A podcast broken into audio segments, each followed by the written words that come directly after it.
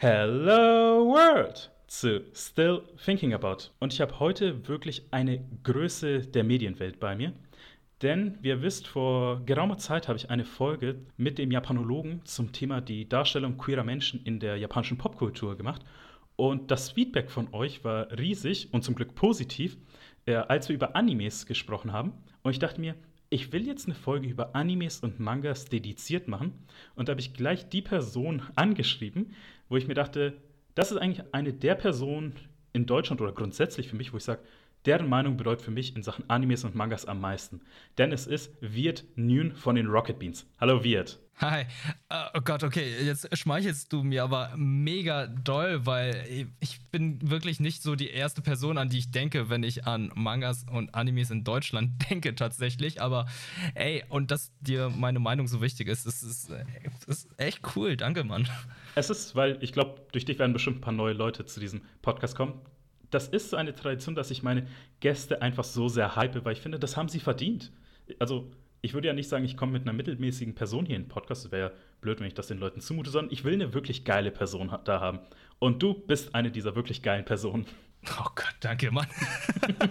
also, wie gesagt, wenn ich da so Anime-Manga denke, ich so, hey, Nino Kerl ist ein krasser Typ, der hat schon so viel gemacht, gerade für die gesamte Branche und äh, die Industrie hier in Deutschland. Also ist ja auch immer so die Anlaufstelle Nummer eins, wenn es um Anime-News geht. Und äh, jetzt mache ich gerade Werbung für Nino, obwohl ich die eigentlich auch für mich machen sollte, aber ey. Das kannst du ja ruhig machen, weil du bist ja nicht nur bei den Rocket Beans als Moderator, Streamer, Let's Player, und auch in der Produktion tätig, sondern du hast ja auch deinen eigenen Anime-Podcast. Kannst du dazu etwas sagen? Ja, genau. Also ich habe seit äh, ungefähr zwei, zweieinhalb Jahren mache ich mit meiner Podcast-Kollegin Julina einen Podcast über Anime. Wir sprechen halt über neue Sachen, alte Sachen, einfach die Sachen, die wir gerade gesehen haben. Sehr ähnlich dem Format auf Rocket Beans TV Kino Plus wo wir dann einfach über Serien sprechen, die aus Japan kommen, also gerade Animes halt. Und ähm, der kommt monatlich, heißt Nani, der Anime Talk. Und äh, hört da gerne mal rein. Also es sind zwei leidenschaftliche Leute, die über Mangas und Animes sprechen. Keine Experten, nur Liebhaber dieses Genres oder dieses Mediums. Ihr findet den Link zum Podcast natürlich in der Podcast-Beschreibung. Aber ich muss sagen, immer wenn ich Nani höre, ich muss sofort an Yakuza, an Kiryu denken oder manchmal die so Nani sagen. Ja, das war auch ähm, der Gedanke bei der Podcast-Findung, weil mh, mm, wir dachten also, okay, ein Anime-Podcast, aber wir wollen halt nicht zu weep sein. Wir wollen halt nicht jetzt irgendwie, ja, äh, irgendein, irgendein Begriff, den kaum einer kennt oder irgendwas, wo der Anime drin sein muss, sondern wir dachten also, ja, es muss irgendwie was Cooles sein, was dann was Lustiges. Und bei Nani ist halt so, das ist wirklich so die Frage, die jeder im Anime stellt, beziehungsweise es gibt so viele Memes dazu. Und ähm, da dachten wir, okay, Fans, die wissen, was das ist. Und wenn wir noch den Untertitel machen, der Anime-Talk, so ganz simpel, ganz einfach, dann weiß man, was man bekommt. Wir wollten es halt nicht zu kompliziert machen und halt nicht irgendwie äh, Kurosawas bla bla bla irgendwie nennst oder so. Das, das wäre zu kompliziert und wäre zu, zu, zu nischig und zu sehr japanisch. Deswegen dachten wir so, ey, Nani ist halt so, es sind zwei Silben, das ist einfach, das kann man sich merken und äh, Fans, die wissen, was damit gemeint ist. Wir kommen darauf bestimmt gleich noch zu sprechen, denn heute haben wir mal eine fast dedizierte Folge. Denn im Normalfall habe ich ja so, dass ich eine Person einlade und wir zwei Themen behandeln, die alles Mögliche sein können. Zum Beispiel, ich hatte ja deinen Kollegen Sandro von Rocket Beanster, da haben wir ähm, der deutsche Videospieljournalismus als erstes Thema behandelt und Reisen mhm. als zweites Thema, was natürlich in der Corona-Pandemie sehr gut möglich war. Aber heute. Schwierig, ja. aber heute behandeln wir Mangas und Animes. Und ich will gleich mit dem ersten Thema anfangen, und zwar Mangas, weil da können wir bestimmt etwas schneller durchkommen. Aber ich will gleich am Anfang anfangen, und zwar, wie hast du mit Mangas angefangen? Also, wo würdest du sagen, war wirklich so dein manga-technischer Urknall. Äh, kann ich sogar ganz genau noch äh, erzählen, also beziehungsweise ich weiß genau, wo der nachher kam, weil äh, 99 kam ja Dragon Ball nach Deutschland auf RTL 2 mhm. und ähm, da liefen, glaube ich, so ja, 54 Folgen oder so. Und ich glaube, irgendwann später kam dann auch der Kampf zwischen Son Goku und Krillin. Also für die Leute, die nicht wissen, was Dragon Ball ist, halt so der Protagonist kämpft gegen seinen besten Freund Krillin. Und, du meinst ähm, damit schon das OG Dragon Ball, oder? Also das, was. Das OG Dragon Ball. Der kleine Son Goku. Das, was noch so ein bisschen an die Reise nach Westen angelehnt war. Genau, genau. Die Reise nach Westen, noch ein Abenteuermanga, noch nicht so ein Kampfanime, ähm, Kampfmanga, sondern es war noch eine Abenteuer, äh, es war ein Abenteuer, man sucht die sieben Dragon Boys und lässt sich davon einen Wunsch erfüllen lassen. Ähm, da habe ich die, die Serie gern geguckt, aber die Serie, für Leute, die, die auch kennen, die hat ein sehr langsames Pacing. Es, es, die gucken sich sehr lange an, die Dialoge sind sehr langsam. Es geht sehr langsam voran und ich wollte unbedingt wissen, wie der Kampf zu Ende geht und habe dann im örtlichen Comicbuchladen mhm. Dragon Ball gesehen. Beziehungsweise ich hatte die schon immer gesehen, aber ich konnte damit erstmal nichts anfangen, bis dann die Serie nach Deutschland kam und ich dachte, oh, oh, es gibt von den Mangas beziehungsweise Comics, die schwarz-weiß sind, die 10 D-Mark kosten, beziehungsweise 9,95 Mark und die man von rechts nach links lesen muss. Und irgendwann dachte ich mir, ey, dann kaufst du dir doch mal eins davon, weil zwischendurch habe ich da auch mal durchgeblättert und geguckt und so, ja, das ist ja eins zu eins wie in der Serie. Sowas kannte ich zu dem Zeitpunkt noch nicht, weil die ganzen Mickey Mouse Comic-Hefte oder die ganzen Marvel-Comics und so weiter, dazu gab es ja nie wirklich eins zu eins Umsetzung, sondern die sahen immer ein bisschen anders aus oder die Geschichte war anders. Und bei Dragon Ball war es halt wirklich so, es ist eins zu eins das umgesetzt worden, was man da schwarz-weiß gesehen hat. Und ich habe es dann auch gekauft und habe dann erstmal von meiner Mutter Ärger bekommen, wo sie dann gesagt hat, du hast gerade 9,95 Mark für ein Comicbuch ausgegeben, das schwarz-weiß ist. Guck mal, die Mickey Maus kostet 3,20 Mark und da hast du noch ein Spielzeug zu und jetzt kaufst du dir das. oh, ich verstehe das. Ja, und das ist halt so, ah, ja, Dilemma und so weiter. Hab dann auch ein bisschen Ärger bekommen, aber ich habe dann auch immer ein bisschen überreden Ja, komm, guck mal, Mickey Maus kommt jede Woche, kostet 3,20 Mark und das hier kaufe ich mir nur ab und zu und kostet 9,95 Mark, ne? Und das ist viel dicker und mittlerweile will ich die Spielzeuge auch nicht mehr haben. Ah ja, und das war sozusagen mein Einstieg in den Manga. Aber ich verstehe das aber so gut, ich kann es vor allem wirklich, I felt it, also mit dem Anschiss der Mutter für die 10 Mark, die du ausgeben hast. Bei mir waren es 10 Euro, weil ähm, da habe ich mit meiner Mutter, als ich ein kleines Kind war, einkaufen gegangen und ich habe gesehen, da ist so ein Pokémon-Kartendeck gewesen, wo vorne Logok drauf war, was damals mein Lieblings-Pokémon mhm. war. Und ich habe meine Mutter wirklich angefleht, dass sie mir 10 Euro geben kann, dass ich es kaufen kann. Hat es mir dann gekauft, so widerwillig etwas. Als wir dann essen waren, habe ich mir dann die Karten angeschaut und gedacht so, also ich war da, keine Ahnung, ich glaube, acht, neun. Und haben dann gesagt so, fuck, was jetzt? Ich weiß nicht, wie man das spielt. Ich habe niemand, mit dem man das spielt. Also ich habe einfach nur mal Logok vorne drauf, und die haben wollen.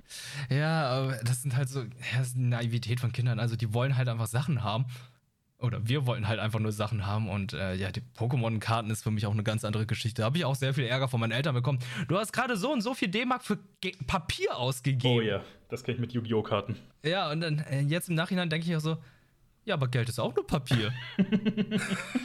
aber mit dieser Logik darf man nicht ankommen. Vor allem Pokémon-Karten sind, wenn man eigentlich genau nimmt, nur so ein, keine Ahnung, vergleicht mal mit einem 5-Euro-Schein, was so vom Papieraufwand genauso viel wert ist wie eine Pokémon-Karte, ist die Pokémon-Karte im Idealfall mehr wert. Wenn es eine alte ist. Neue Karten kriegst du, sind auch nichts wert. Also, falls ihr wollt, als ich in Italien war, da gab es bei jedem Happy Meal Pokémon-Karten dazu. Ich habe ein glitzerndes Endivi auf Italienisch gezogen. Falls es haben wollt, schreibt mir. Oh, das ist cool und vor allem haben italienische Pokémon immer noch englische Namen. Ich glaube, Italien gehört zu den wenigen Ländern, die die Pokémon halt nicht übersetzt haben. Oder? Ich kann sie mal kurz holen, warte kurz. Da liegt die sogar griffbereit. Oha. Oha. Also, wir haben hier Endivie, geschrieben Chikorita. Ja, das ist der englische Name. Da, also, das ist ein Glitzer. Dann Poplio, dann Piplap Pop und Chimcha. Ja, also du und äh, der kleine Feueraffe. Und das andere, das zweite wusste ich jetzt gerade nicht, was war. Äh, das ist diese Seerobbe. Ach so, Robbe. Oh, okay, so hieß sie im Englischen. Aber dann haben wir schon mal deinen Start behandelt mit den Mangas. Aber da ist auch noch die Frage, wie es eigentlich weiterging. Also, hat es dich wirklich so sehr dann schon gefesselt, dass du gesagt hast, ab jetzt Mangas weiter? Oder war es mehr einfach, dass es ab da in deinem Umfeld war? Also, in, dass du es schon mal wahrgenommen hast, dass man da was kaufen kann, dass Animes auch in Buchform gibt, in Anführungszeichen? Oder wie lief es dann weiter? Oh, das, das, da ging es richtig kurios. Also, ähm, danach war es halt so, die Dragon Ball Serie war dann abgelaufen und es hat jetzt mehrere Jahre gedauert, bis Dragon Ball Z kam. Und in dieser Zwischenzeit habe ich dann von anderen Bekannten und Freunden die Mangas gelesen. Ich habe die nochmal von 1 bis 17 gelesen. Also Band 17 ist ja wirklich, da ist ja die Transition von Dragon Ball zu Dragon Ball Z.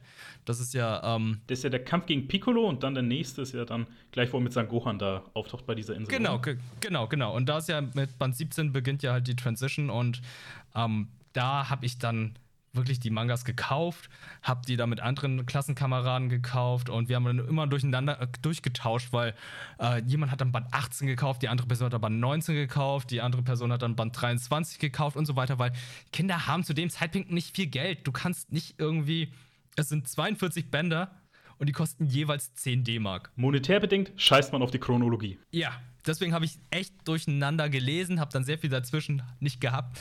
Äh, habe echt Probleme gehabt, mit die Story zum Teil zu folgen. Aber ich habe es irgendwann doch noch geschafft, weil ich dann die Mangas nach und nach dann auch gekauft habe. Beziehungsweise ich hatte dann Leute kennengelernt, die dann zufälligerweise das Band hatten. Oder ich habe sie auf dem Flohmarkt gekauft und äh, habe dann die gesamte Dragon Ball Story verstanden. Also ähm, ich habe danach auch andere gekauft. Irgendwann gab es ja in der Screen Fun gab es die Werbung zu der Banzai und in der Banzai dachte ich so, okay, äh, das ist so eine Manga-Sammlung, die kostet erstmal ich muss mal überlegen, wie Startschuss, glaube ich, 6 D-Mark war das. Scheiße, das war schon viel für ein Kind. Und ich dachte, ja, aber 6 D-Mark für ganz viele Mangas in einem Buch fand ich schon ziemlich gut. Weil da waren ja viele Sachen, da waren Sachen, die man jetzt noch kennt. Da war zum Beispiel Naruto war da mit bei, da war Shaman King mit bei, da war Hunter Hunter mit bei. Ganz viele verschiedene Sachen, die mittlerweile richtige Größen geworden sind. Und äh, da gab es dann auch immer Empfehlungen für andere Mangas und äh, da, so, so ging es dann halt weiter. Da habe ich dann irgendwann City Hunter gekauft, weil ich die Anime-Serie im Fernsehen gesehen habe, Tenshin Muyo gelesen, Love Hina, alles, was Ranma und so weiter, was es dann noch alles gibt, weil halt mehr Leute in meinem Freundeskreis dann Mangas gelesen und gekauft haben. Ah, da sprichst du ja einen wichtigen Punkt an, weil dann, dann, dass dann deine Freunde es ja auch gelesen haben, weil das war immer so eine Frage, okay, schauen jetzt die anderen Animes und wenn ich das, äh, oder lesen Mangas und wenn ich das jetzt sage, komme ich irgendwie weird drüber oder ist dann wirklich so, okay, wir geilen uns gerade alle daran auf und haben dann ein richtig neues Thema untereinander? Ähm, bei mir war es halt bis zu einem bestimmten Zeitpunkt kein Problem. Das war wirklich so bis 12, 13 hatte ich, äh, war jeder hat gekauft, jeder hat gelesen und fand es interessant. Und als ich 13 war und die Schule gewechselt habe, da war ich dann wirklich so der Außenseiter mit diesen ganzen Sachen, weil da waren dann die coolen Kids da so, nee, wir machen das sowas nicht mehr, wir, wir, äh, wir interessieren uns für Mädchen und so weiter. Und äh, ich war da so, ja, ich mag immer noch Videospiele, ich lese gerne diese ganzen Mangas und gucke die ganzen Sachen, aber ähm, An die Leute, die dich damals verarscht haben. Seid ihr jetzt noch mit diesen Mädchen zusammen? Fragezeichen. Oh ja, das. Wir haben aber immer noch die Mangas, die wir damals ja, gekauft haben. Vielleicht. Oh, das stimmt, das stimmt. Ja, ja. Ich glaube, die sind nicht mehr mit denen zusammen. Keiner von denen. Oder die waren überhaupt nicht mal zusammen. Ich habe nur gesagt, die haben sich dafür interessiert. Das heißt nicht, dass sie erfolgreich waren. Aber ich will dann ja auch einen wichtigen Punkt ansprechen. Und zwar, wie würdest du jetzt die Manga-Landschaft in Deutschland einschätzen? Weil Mangas und Animes sind ein wichtiger Punkt. Ich würde sagen, so in der Demografie 12 bis 29 ungefähr riesig. Dann ungefähr, ich glaube mal, bis so ungefähr Ende 30 auch groß. Aber wie würdest du als jemand, der halt auch sich damit sehr gut auskennt, die Manga-Landschaft in Deutschland beurteilen? Ist mittlerweile sehr, sehr groß geworden. Man merkt es halt, wie viele verschiedene Mangas es in Deutschland gibt, wie viele Leute bzw. Firmen, die auch herausbringen. Dennoch ist es immer noch ein nischiges Thema, wenn man mit Leuten nur da über 40 damit spricht, weil die denken sich dann halt einfach, okay, was ist denn dieses kunterbunte Ding? Es ist merkwürdig gezeichnet. Die Figuren sehen halt nicht so aus wie Tim und Struppi oder die Schlümpfe. es ist noch schwarz-weiß und die sind mega teuer. Also, ähm, für die ist es natürlich immer noch sehr, sehr fremd, aber für uns ist das mittlerweile gang und gäbe. Also du gehst in eine Buchhandlung und du findest ganze Abteilungen, ganze Ecken, wo sie einfach das verkaufen, was früher nur so ein, so ein Drehregal war ist mittlerweile eine ganze Ecke geworden in Buchhandlungen und äh, die kriegt man ja mittlerweile fast überall Mangas. Und ich glaube, der Stellenwert, der wird noch wachsen. Und ähm, generell Comics und Mangas sind halt, wie soll ich sagen, Comics in Deutschland, glaube ich, haben nicht so eine Größe wie zum Beispiel in den USA. Dafür ist, glaube ich, so der Manga-Markt ein bisschen stärker, so von der Außenansicht her. Das haben jetzt auch, glaube ich, die Manga, äh, da haben ja auch die Animes der 90s ja ordentlich Groundwork gelegt. Einfach, dass jetzt die Mangas dastehen können, wo sie sind. Also, wie du es ja auch sagst, in jeder Buchhandlung, da sind nicht nur diese ganzen Größen da, also die, so wie One Piece, Naruto äh, und Conan, das immer noch eigentlich läuft, sondern ja. da sind auch diese, das sind auch diese ganzen kleinen Dinger, wo man sich eigentlich denkt, okay, als Außenstehender würde man denken, das sind fast schon die Indies, aber da, sind, da ist halt eine ganze Wirtschaft dahinter. Ja, ähm, es gibt ja auch Mangas made in Germany. Also Ultraverse hat welche, Carlsen hat welche, Egmont Manga hat welche. Und ich finde das sehr, sehr cool, dass halt Leute, die dann halt wie ich damit aufgewachsen sind, sich in diesen Stil verliebt haben, diesen Stil versuchen zu imitieren und daraus dann auch ihre eigenen Geschichten jetzt erzählen, die sie dann auch in Deutschland verkaufen. Also, ähm, Das ist ja auch die Grundsatzdiskussion, wo wir jetzt mal kurz reingehen können. Und zwar, müssen Mangas und Animes äh, unbedingt aus Japan sein? Oder kann es halt jetzt auch sowas wie zum Beispiel man sagt, Avatar, Herr der Elemente und Korra sind ja eigentlich aus den USA, aber werden auch mal als Animes betitelt oder als Anime-Likes. Das ist ein ganz schwieriges Thema, womit ich mich auch echt schwer tue. Tatsächlich. Ja, ich finde, Animes müssen tatsächlich aus den äh, aus Japan kommen. Mhm. Aber beim Manga denke ich mir halt einfach, da kann es natürlich auch in Deutschland oder in Europa oder im Westen äh, produziert werden, weil Animes haben einen bestimmten Stil, der dann oder beziehungsweise eine bestimmte Herkunft. Und jetzt zum Beispiel, du hast ja das Thema Avatar genommen, das ist im Westen produziert, in Korea ge gezeichnet, aber für den westlichen Markt rausgehauen. Und für mich ist das dann ein Comic. Es gibt zum Beispiel das Thema Cannon Busters, was von einem, Deut von einem amerikanischen Autoren ist, aber in Japan produziert ist. Dann ist es für mich dann dementsprechend noch wieder ein Anime. Okay, so habe ich das ja auch nie gesehen. Also ich habe halt immer so gedacht, okay, wird bei dem Studio produziert, wo es gezeichnet geschrieben wurde. Aber da habe ich jetzt auch nicht dran gedacht, wie ist es, wenn es so kleinteilig hergestellt wird. Deswegen, da ja. hast du einen wirklich guten Punkt angesprochen. Ja, dann wäre ja auch ein, zum Beispiel, ähm, es gibt ja auch koreanische Animes. Ähm, da gibt es einen, wie heißt der, ähm, Leveling Up Solo oder Solo Leveling? Äh, Solo Leveling, das ist ein äh, Webmanual beziehungsweise es gibt noch andere Sachen, zum Beispiel auf Crunchyroll gibt es ja äh, God of High School oder Tower of God. Das sind ja eigentlich koreanische Webnovels, mhm. die dann von japanischen Studios dann umgesetzt werden. Für mich ist es ein Anime. Aber der Ursprung ist wieder was anderes. Der ist dann wahrscheinlich ein Manhwa, weil Manhwa sind, ist unter anderem auch der chinesische Begriff für chinesische Mangas. Da wäre ja die Frage so, wenn es dann irgendwann die Szene in Deutschland größer ist von den Manga-HerstellerInnen, wie würden die dann heißen? So Bilderbüchlein oder sowas? Nee, ich glaube, die werden, die werden weiter in Mangas heißen. Also auch, also solange der Stil halt dieser schwarz-weiße Stil auf Comic ist, äh, auf Papier ist, ist für mich ein Manga. Auch wenn das ja nicht von jetzt im Original von rechts nach links, sondern von links nach rechts gelesen wird, bleibt es für mich dann ein Manga. Du warst ja auch mal in Japan, oder? Ja, ja. Äh, wie kannst du dann da, als jemand, der dann, ich sag jetzt mal einfach so aus For Pleasure dort war, wie würdest du da die Manga-Landschaft eigentlich beurteilen? Weil da ist es ja nochmal eine komplett andere Größe. Das ist wirklich eine ganz andere Größe. Also da gibt es ja ganze Kaufhäuser, die einfach nur Mangas verkaufen. Es gibt ja auch irgendwie, ähm, ich weiß nicht, nicht ein Gerücht, sondern es gibt ja halt, es wird ja gesagt, dass halt der größte Papierverbrauch in Japan halt einfach dafür äh, gedacht ist, dass die Mangas damit drucken. Also du findest Mangas dort an jeder Ecke. Es gibt so viele verschiedene Mangas von vielen verschiedenen Genres, die, sie, die niemals nach Deutschland kommen werden, weil die einfach so nischig sind, aber in Japan dann halt wieder äh, genug Fans haben, damit sie da auch produziert werden. Und ähm, das ist ja halt so ein Traditionsding, das ist ja ein Kulturerbe von denen, was ja schon ganz weit zurückführt so Anfang, der 20, Anfang des 20. Jahrhunderts. Und du hast ja dann auch gesagt, mit den nischigen Mangas, das ist ja dann auch wieder eine Frage. Und zwar, dann ist halt auch wieder die Frage so, okay, will man haptisch oder digital und vor allem dann auch, ähm, wie heißen die, diese Fan-Übersetzung, wo halt jemand dann irgendwann die Seiten gescannt und dann einfach ins Englische übersetzt hat. So, wie stehst du dazu? Weil da ist dann halt, also erstmal die Frage so haptisch oder digital. Was ist dir persönlich lieber? Haptisch tatsächlich. Also da auch bei Büchern bin ich auch eher der haptische Typ. Klar, platzsparend und so weiter, ähm, umweltschonend, kann ich alles nachvollziehen. Aber ich finde die Dinger doch irgendwie sehr schön im Regal, weil äh, Mangas haben sehr schöne B Buchrücken, mhm. die dann auch manchmal so ein gesamtes Bild zusammen zu und wenn erzählen, eines zum Beispiel bei Dragon Ball. Wenn dann eines fehlt, dann regt man sich richtig auf wegen dem inneren OCD. Genau, so in etwa. Aber ich finde, äh, Mangas sind einfach schön im Bücherregal zu haben. Und wie gesagt, ich habe die halt gerne in der Hand.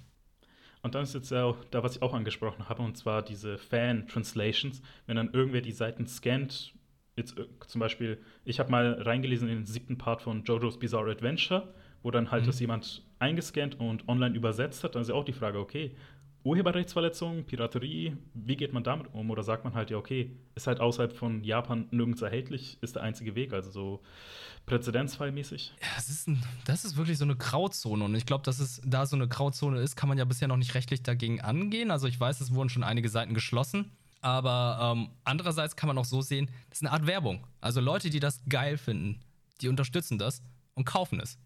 Und äh, für andere ist es halt eine Möglichkeit, dann auch da in dieses Medium reinzukommen, was dann für sie vielleicht unbezahlbar ist, was ich auch vollkommen nachvollziehen kann.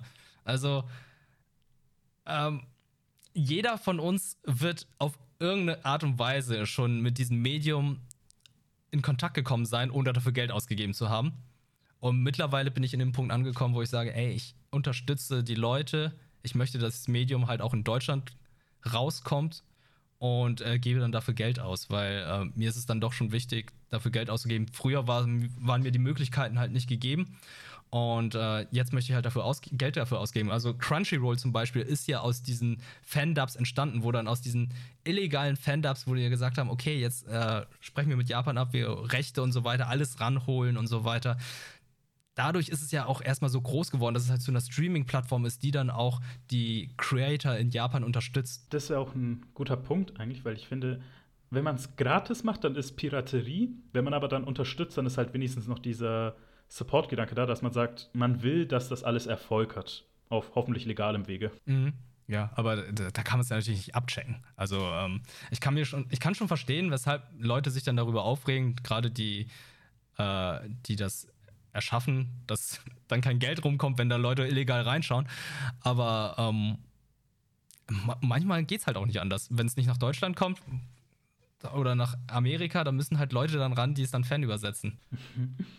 Und wir können jetzt auch gleich zum zweiten Thema überleiten, weil da werden wir auch das Hauptaugenmerk drauf legen, und zwar Animes. Und wir können die perfekte Überleitung dazu schaffen, indem ich dich frage, welcher Manga findest du verdient eine Anime-Umsetzung? Es ist ein, oh, das ist aber, das ist eine ganz schön gemeine Frage, weil sehr viele Mangas, die ich gelesen habe, mittlerweile schon als Anime umgesetzt wurden. Also mir fällt spontan jetzt nicht, ich gucke gerade bei mir in, zum Bücherregal, äh, welcher Manga noch nicht umgesetzt wurde. Während du schaust, kann ich ja kurz was sagen, weil es gibt, ja, es gibt erstaunlich viele Final Fantasy Mangas und auch ein Manga zu einem meiner Lieblings-Final Fantasy-Teile, äh, Type Zero. Hast du den mal gespielt? Nee, aber ich weiß, das ist das mit der Schulakademie oder irgendwie ja. mit der Schule, oder? Ja, das ist quasi Suikoden und Persona im Final Fantasy Gewand, weil Universum kann man nicht sagen, dadurch, dass jeder eins hat. Und dieser Part ist richtig dark. Also ich glaube, das Erste, was man im Spiel sieht, ist wirklich ein blutender Soldat, der im Sterben liegt. Das ist die erste Szene im Spiel und ab da geht es jetzt auch nicht unbedingt heiter weiter. Und deswegen. Und davon gibt es einen Manga.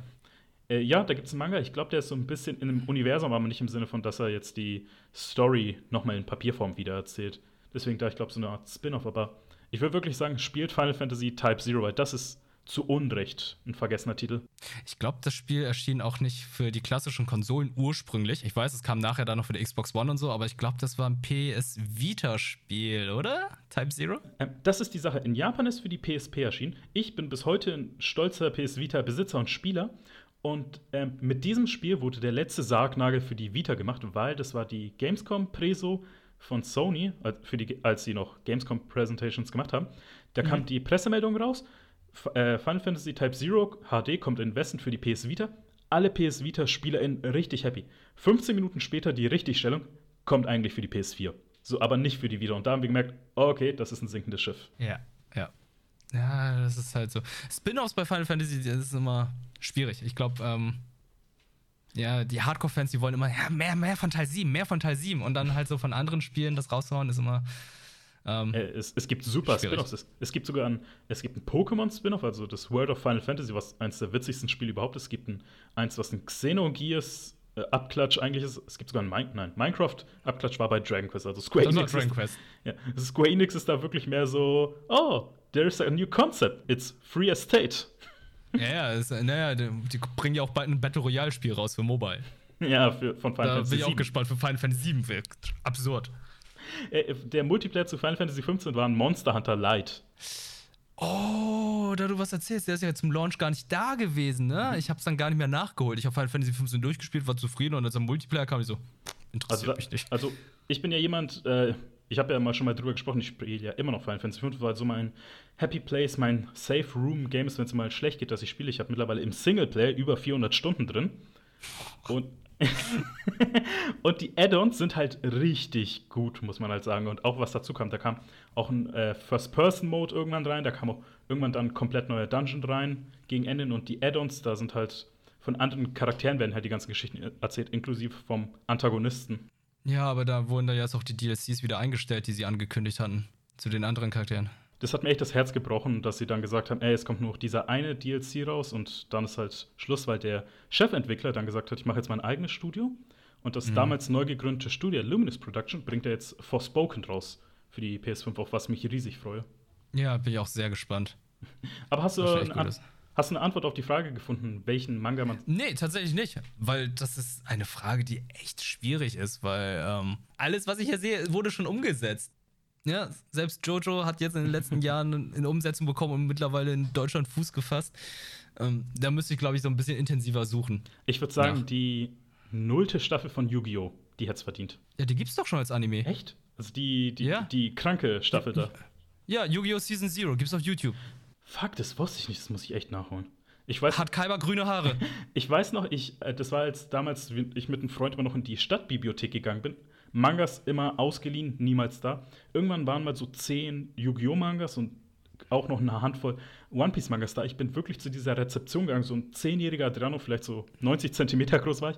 Und wie in einem Comic, äh, wie in so einem Comedy-Film, ich habe einen Stapel voller Mangas gehabt, die mir über den Kopf reichen, wo ich dann dahin laufe.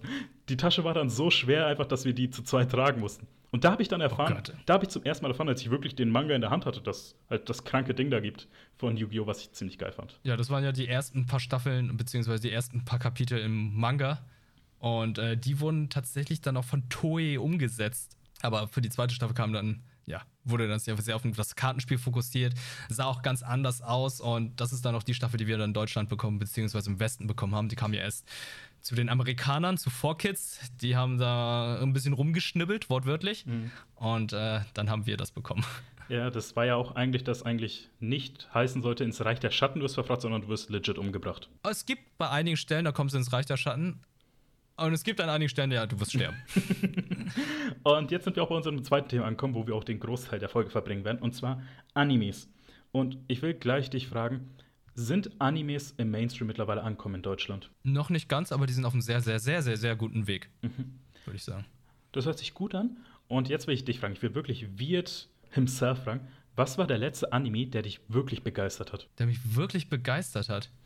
Ähm. Um begeistert, dass er mich gerührt hat, dass ich geweint habe, dass ich gelacht habe oder einfach sagen, ey, ich habe eine richtig gute Zeit gehabt, gern nochmal. Äh, ich, ich überlasse jetzt mal freies Feld, wo du wirklich sagst, diesen Anime willst du jetzt mal kurz hervorheben, weil er in dir was ausgelöst hat. Mm, mm, mm. Im positiven hab, Sinne. Das ist, das ist eine sehr, sehr fiese Frage, weil, wie gesagt, ich habe einen Podcast. Ich rede jeden Monat mit meiner Kollegin darüber und äh, das sind sehr viele gewesen. Da müsste ich jetzt echt tatsächlich mal die Thumbnails durchgehen. äh, welcher Anime mich da so in den letzten Monaten wirklich so angesprochen, wo ich sagen würde, ey Leute, guckt ihn euch alle an und äh, ähm, also ich kann nur sagen, ein, ein Anime, worauf ich wirklich jahrelang gewartet habe. Mhm. Und das auch natürlich ungelogen ist natürlich das Ende von Neon Genesis Evangelion 4.0. Okay, das ist ein, ähm. das ein, müssen wir wirklich kurz drüber reden, weil ich habe es für später aufgehoben, aber wir können es jetzt schon mal vorziehen. Und zwar Neon Genesis Evangelion. Ich habe es erst dieses Jahr nachgeholt und ich habe mich sehr lange nicht rangetraut, weil es zu verwirrend ist. Quasi das Kingdom Hearts der Anime-Welt. Ja, aber du gibst da nicht so viel Zeit aus für dieses, für diese Serie, weil es gibt Anführungszeichen nur 24 Folgen. Mhm. Dann hast du noch den Kinofilm den, den richtigen, The End of Evangelion. Das heißt, dann packst du da noch mal ungefähr eineinhalb, zwei Stunden drauf. Und dann hast du noch die Rebuild-Reihe. Da hast du noch pro Film noch mal zwei Stunden, bis auf den letzten, der geht zweieinhalb Stunden. Ich glaube, da Kingdom Hearts geht noch länger. Und Kingdom Hearts ist noch verwirrender. Was ist die Reihenfolge von dem, was jetzt Interessierte sich anhören, äh, was sich Interessierte anschauen sollten und was sie halt beherzt liegen lassen können? Bei Neon Genesis? Ja. Nichts liegen lassen. Also es gibt ein es gibt einen Film, äh, Life and Death of Evangelion heißt es, glaube ich. Ich weiß es gerade nicht mehr. der ist halt nur die Zusammenfassung von den 24 Folgen. Den kann man zur Seite legen, aber le äh, zur Seite legen. Aber der Rest, die 24 Folgen, der Film The End of Evangelion, sollte man dann gesehen haben, um das dann zu verstehen. Und die Rebuild-Reihe ist halt so, ey, wenn du Bock auf dieses Genre hast und das in neuem Gewand, etwas neuerem Gewand, bisschen neu interpretiert, und dass du an bestimmten Stellen einen komplett anderen Story-Twist hast, dann guckst du nochmal Rebuild of Evangelion. Also ich empfehle aber trotzdem die Uralt-Serie noch, weil die lässt sich dann noch Zeit und äh, etabliert die Charaktere dann noch besser. Weil ich habe da auf Insta vor kurzem ein Bild dazu gesehen, deswegen will ich fragen, was das genau war. Ähm, in welchem Film war das, wo Asuka ein Auge verloren hat und die Welt irgendwie, ich glaube, so ein roter Himmel ist oder das Meer ist schon rot und irgendwie schon untergegangen ist alles? Spoiler-Territorium, aber das ist der dritte Film. Das ist der, das ist der dritte Rebuild-Film. Ups. naja, Spaß können wir rausschneiden. Okay, aber dann. Nein, lass einfach drin. okay, aber dann will ich dich jetzt fragen: Hast du die Story von Neon Genesis Evangelion verstanden? Bis zu einem bestimmten Punkt ja. Und ab einem bestimmten Punkt, wo alle es nicht verstanden haben, natürlich nicht. ich habe versucht, mir da ein Video anzuschauen, weil Crunchyroll hat da äh, einer der Moderatoren ein richtig cooles Video gemacht, wo er ähm, alle 43 Realitäten von äh, Neon Genesis Evangelion erklärte, also wo er quasi auch angenommen hat, jeder Werbespot, jedes Spiel und jede, äh, keine Ahnung, Printwerbung ist eine eigene Realität. Also wo dann quasi erklärt wird, der Vater hat dann, äh, wo er dann quasi gesagt hat, ich habe mit meinem Sohn vertragen, damit wir jetzt eine Rasierschaumwerbung machen. Äh, okay, das, äh, das ist kurios, aber ich glaube, das schaue ich mir dann auch mal an würde mich interessieren, weil, ähm, da du es gerade erwähnst mit den verschiedenen Realitäten. Ja, die Rebuild-Reihe von Evangelion ist halt auch eine andere Realität. Und es gibt ja noch die Mangas, die dann auch eine komplett andere Realität sind. Ich weiß noch, äh, eine Freundin hat mal zu mir gesagt, als ich gesagt habe, ich fange mit Neon, Neon Genesis Evangelion an, was ich dann zwei Jahre verschoben habe, hat sie mir gesagt, ah, das passt gut, du bist so ein kleiner äh, Shinji, wie heißt nochmal der Protagonist? Shinji. Shinji. Er, sie hat gemeint, ich bin ein kleiner Shinji. Und ich dachte mir, ah, cool, ich bin wieder Protagonist. Habe ich nachgeschaut und das Erste, was da steht, ist irgendwie, er ist ein manischer, von Daddy-Issues geplagter Junge. Und damals ja. habe ich es als Bleiben genommen, so ein paar Jahre später habe ich gedacht, fuck, sie hatte recht. Ja, ähm, die Story ist tatsächlich tiefgründiger, als man denkt. Also am Anfang denkt man so einfach, okay, ähm, Typ mit Daddy-Issues wird dann zu dieser Firma gerufen, wofür der Vater arbeitet, soll in diesen Kampfroboter einsteigen und diese äh, Eminenz da besiegen, diese Engel, diese Bedrohung einem Kampfroboter. Okay, jetzt kommt dann nochmal eine Kameradin dazu, dann ist noch diese andere Kameradin, haha, Friede, Freude, Eierkuchen, die gehen in die Schule, er hat seine Probleme mit dieser einen, die wohnen alle zusammen. Mit einem Pinguin. Aber dann wird es irgendwie mit einem Pinguin, das auch sehr witzig ist, die müssen den Weltuntergang ver, äh, verhindern. Und dann wird es ganz, ganz düster, wenn es dann mit diesen Depressionen kommt und mit den Erklärungen mit Daddy-Issues, Mama-Issues, Selbstwertgefühl, ähm, Identitätsverlust, Identität, wer bin ich, was bin ich und warum, wieso, weshalb, wo dann diese ganzen. Ah, also irgendwann tut es echt weh, da reinzuschauen und dann leidet man auch mit diesen ganzen Figuren. Also ich habe es ja erst zum ersten Mal dieses Jahr gesehen und die letzten zwei Folgen sind ja pure Interpretation, was es alles bedeuten kann. Und ich bin ehrlich, ich mochte die. Also ich fand diese Du mochtest das also, Ende also es war, von Folge 24, 25. Ich hätte jetzt gesagt 23, 24 war es, aber ja, okay.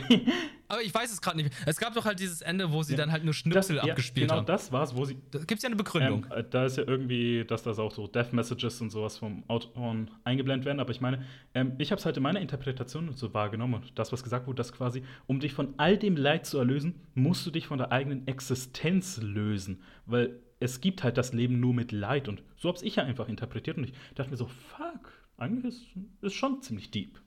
Gehört schon dazu, ja, natürlich. Leid gehört zum Leben. Aber Folge 24, oder ich weiß gerade nicht mehr, das Folge Ende einfach, 24, das 25. Das, aller, das allerletzte, die allerletzte Folge der, der Serie ist ja nur aus der Not geboren, weil das Studio kein Geld mehr hatte. Deswegen kam zwei Jahre später dann der Evangelion-Film, wo dann alles nochmal erklärt wurde. Wir kommen zum nächsten Punkt über und da ist jetzt interessant, weil wir sind ja alle auf Netflix unterwegs und viele große westliche Franchises, wie zum Beispiel The Witcher oder Castlevania Pacific Rim, okay, Castlevania ist japanisch, haben mittlerweile eigene Animes. Und woran glaubst du liegt es, dass jetzt größere westliche oder weltweite Franchise sagen, sie wollen jetzt unbedingt eine Anime-Umsetzung haben, anstatt zu sagen, wir machen eine Live-Action-Adaption? Live-Action-Adaption kostet natürlich immer viel mehr Geld. Und ähm, ich glaube, die Umsetzung jetzt bei Pacific Rim zum Beispiel ist ja eine CG-Umsetzung. Die ist dann halt auch, glaube ich, ein bisschen günstiger, als wenn es jetzt eine handgezeichnete Serie ist. Castlevania wiederum ist halt einfach der, der Regisseur, würde ich jetzt mal sagen. Ich habe wieder vergessen, wie er hieß, aber der ist ja auch der sehr guten. Adrian irgendwas. Das war alles, was ich mir gemerkt habe. Der, der, der auch einen sehr, sehr geilen Power Rangers äh, Live-Action-Kurzfilm ja, gemacht hat. Ja, wollte ich gerade sagen, weil ähm, der hat ja auch dann gesagt, kann ich dann irgendwie die Rechte haben, um meine erwachsene Version von Power Rangers zu machen? Haben sie nicht gegeben. Und die Sache ist ja, Power Rangers mhm. basiert auf einem japanischen Pendant. Und vor kurzem kam erst die News, weil der Producer von Hasbro auf Twitter mitgeteilt hat, ey, diese, diese, diese japanische Staffel, die alle geil findet, bringen wir nicht in den Westen, setzen wir nicht um. Wo ich mir dachte, oh mein Gott. Ja, also, ähm, ja, Power Rangers hat ja noch eine ganz andere Geschichte. Also das, was wir, wir bekommen haben, ist ja wirklich so die gesoftete mhm. Version versoftete Version. Ähm, ich glaube, bei Castlevania ist zum Beispiel, der hat einfach Bock gehabt. Der hat gesagt, ey, ich möchte eine Serie machen, die im japanischen Stil ist. Ich sag nicht, dass es ein Anime ist, aber es ist, ich würde mal sagen, es ist halt eine Comic- Cartoon-Serie im äh, japanischen Stile und er hat einfach Bock drauf gehabt. Also ich glaube, da ist es halt so einige Leute, die haben jetzt einfach ein gutes, äh, die haben guten Platz in der Gesellschaft, beziehungsweise nicht in der Gesellschaft, sondern bei den ganzen Geldgebern, wo er gesagt hat, ey, Narrenfreiheit, mach was du willst ich, ich glaube dir, dass es geil wird. Und es sind mittlerweile sehr, sehr viele Anime-Fans in unserem Alter oder älter, die jetzt sehr viel Macht in der Industrie haben, weshalb sie dann das umsetzen können. Also ich habe heute zum Beispiel äh, Marvel's What If mhm. gesehen und da hat Killmonger Tony Stark gesagt, ey, ich stehe auf Anime. und dann sieht man halt einfach so, den Mac, den er da bauen möchte, den Kampfroboter, der sieht einfach wie ein Gundam aus. Und das meinte dann Tony Stark. Also, ja, okay, also entweder wird's geil oder wir haben den teuersten Gundam aller Zeiten, der einfach nichts bringt. und da denkt, merkt man auch so, okay, diese Leute, die dann früher diese Vision hatten, beziehungsweise nicht Vision, nicht Leute, die, die damit aufgewachsen sind, sind jetzt diese ganzen Visionäre, die solches umsetzen können. Die Fans, also Leute, die früher diese Marvel-Comics aufgenommen haben, sind jetzt diejenigen, die jetzt die Filme machen. Und äh, das gleiche gilt dann auch bei Anime. Das ist ja auch, glaube ich, die Sache, warum so vieles 80s, 90s Ästhetik hat oder sehr viel mit Nostalgie spielt, weil die Leute, die es damals eben als Kind konsumiert haben, sind jetzt die, die entscheiden können, was als nächstes kommt. Deswegen gibt es also viele Reboots, Sequels, Prequels ja. und genau. so whatever. Und die erzählen die Geschichte eventuell sogar besser, weil früher sind die vielleicht so, ja, ganz plumpe Stories, die sie dann einfach umgesetzt haben. Aber mittlerweile denken sie, ey, ich, ich, ich sehe mehr hinter diesem Franchise, ich sehe mehr über, hinter diesem Universum. Und ich glaube, wir können es auf diese Art und Weise dann nochmal verbessern, weil ich da auch sehr viel Herzblut mit reinstecke. Okay, wir kommen dann zu einem kleinen Punkt, den wir beantworten können, aber ich glaube, das wird für viele eine Streitfrage sein, und zwar Subs versus Dubs. Für was bist du? Ähm, definitiv Dubs. Also vor allem Deutschland hat eine sehr, sehr, sehr, sehr gute Synchrokultur. Und äh, die habe ich auch erst zu schätzen gelernt, als ich damals 97 in Vietnam war und gesehen habe, dass mein Cousin dort Zeichentrickserien gesehen hat, die keine, Sub, keine Dubs hatten. Also ah, es gab eine Person, die alles synchronisiert hat. und das war schrecklich. Ich habe Sailor Moon mit einem Synchronsprecher gesehen. Ich habe König der Löwen geguckt, der mit einer Person, die alles synchronisiert hat. Auch alle Songs, die gesungen wurden, wurden monoton mit einer Stimme von einer Person eingesprochen. Und man hört im Hintergrund dann immer noch so ein bisschen die englische Originalsprache. Also Leute, die in Osteuropa aufgewachsen sind, die verstehen das, weil ja. viele Leute, ähm, denen ich das erzähle, sagen so, ja, das war bei mir damals genauso oder ja, ich kenne das, als ich hier Verwandtschaft in Polen oder wo auch immer besucht habe. Die haben nur einen Synchronsprecher. Die haben eine sehr gute deutsche Synchrokultur, die die die Sachen auch sehr gut übersetzen. Also gerade in deutschen Filmen ist sie sehr gut. Videospielen, da bin ich immer noch zwiegespalten, weil mhm. das halt ein sehr schwieriger Progress, Progress ist und äh, sehr undankbar umzusetzen ist, weil die Leute, die das übersetzen und umsetzen, die haben meistens die Videospielcharaktere nicht vor sich, sondern die haben einfach so ungefähr eine Anweisung, wie sie das vorsprechen sollen. Bei Filmen und Serien und Anime ist es halt so, die haben das Bild meistens vor sich und die wissen dann, welche, mit welchen Emotionen sie da sprechen sollen. Und dass Leute dann darüber jetzt sagen, hey, ähm, deutsche Synchronsprecher sind Dreck und so. Ich finde das so unfair den Leuten gegenüber, die so gute Arbeit leisten. Und ich finde, Dub ist halt eine Sache, die bringt mehr Leute eher zusammen oder bringt mehr Leute zu diesem Medium, weil es gibt Leute, die können halt nicht so schnell Untertitel lesen. Es gibt Leute, die können eventuell nicht Englisch lesen. Es gibt Leute, die haben eine Sehbehinderung und können dem einfach nicht folgen. Die können einfach nur zuhören und sehen es einfach nur mit schlechtem Auge. Und ich finde, durch Dub gibt man solchen Leuten halt auch die Möglichkeit, Animes zu konsumieren, was dann auch eine Art Inklusion ist. Also ich möchte, dass alle Leute Animes konsumieren können und genießen können, auch wenn es dann manchmal abgeändert wird. Denn Lokalisierung ist nicht das gleiche wie Übersetzung. Ich möchte, dass Animes nicht eins zu eins übersetzt werden weil es sehr viele kulturelle Sachen gibt, die wir halt nicht verstehen. Redewendungen, Wortspiele, die funktionieren übersetzt überhaupt nicht. Deswegen muss man halt ein bisschen in die Trickkiste greifen, um das dann auch für die Leute anzupassen, gerade für das deutsche Publikum. Und ich finde es vollkommen in Ordnung, wenn es dann ein bisschen vom japanischen, vom Originalen abgewandelt ist, aber die Handlung oder das Gespräch nicht komplett verändert. Also ich finde, da hast du gerade wirklich was Großartiges dafür gesagt, weil ich habe halt auch mal gedacht, einfach, okay, da ist einfach die deutsche Tonspur, aber da hast du jetzt einfach gesagt, warum das wichtig ist und vor allem, da ist mir auch der Gedanke gekommen, dass wenn es halt einfach ins Deutsche lokalisiert wird, dass dann auch diese Barriere vielleicht sogar verschwinden kann, dass dann eben Leute nicht mehr sagen, das ist jetzt ein Anime, das ist irgendeine Serie aus äh, Asien, aus Japan, sondern das ist halt jetzt wirklich gerade einfach eine Serie, die ich schaue. Und vielleicht auch dann mehr Leute das endlich schauen. Ja, ja, deswegen, ähm, ich möchte halt, dass mehr Leute einfach Zugriff zu diesem Medium haben und ich finde dann auch dementsprechend äh, sehr, sehr cool, dass wir so viele talentierte Synchronsprecher in Deutschland haben. Ähm, auch kleines, witziges Detail, und zwar der erste Synchronsprecher im Deutschen für Vegeta war derselbe wie für SpongeBob. Und Steve Urkel. da habe ich keine Erinnerung mehr, aber ich habe das irgendwann mal vor, ich glaube, zwei, drei Jahren irgendwie gehört und ich habe es dann gesehen, der Kampf Nappa und Vegeta gegen die anderen, die ganze Gang. Und es ja. war einfach unfreiwillig witzig. Äh, sehr, sehr guter und talentierter Synchronsprecher. Ähm, ich kann verstehen, weshalb man das kritisiert hat.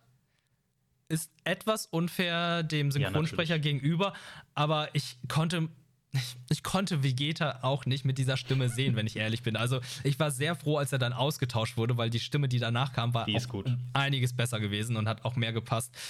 Ähm, ich weiß nicht, was die sich dabei gedacht haben. Ich weiß halt nicht, an welchem mh, hm, wie soll ich sagen, an welcher Version die sich orientiert haben, weil die japanische Version war es, glaube ich, nicht, weil da hat er nicht so eine komische Stimme. Das ist ja die Sache, im japanischen werden erstaunlich viele der ikonischen männlichen Charaktere von alten Frauen gesprochen.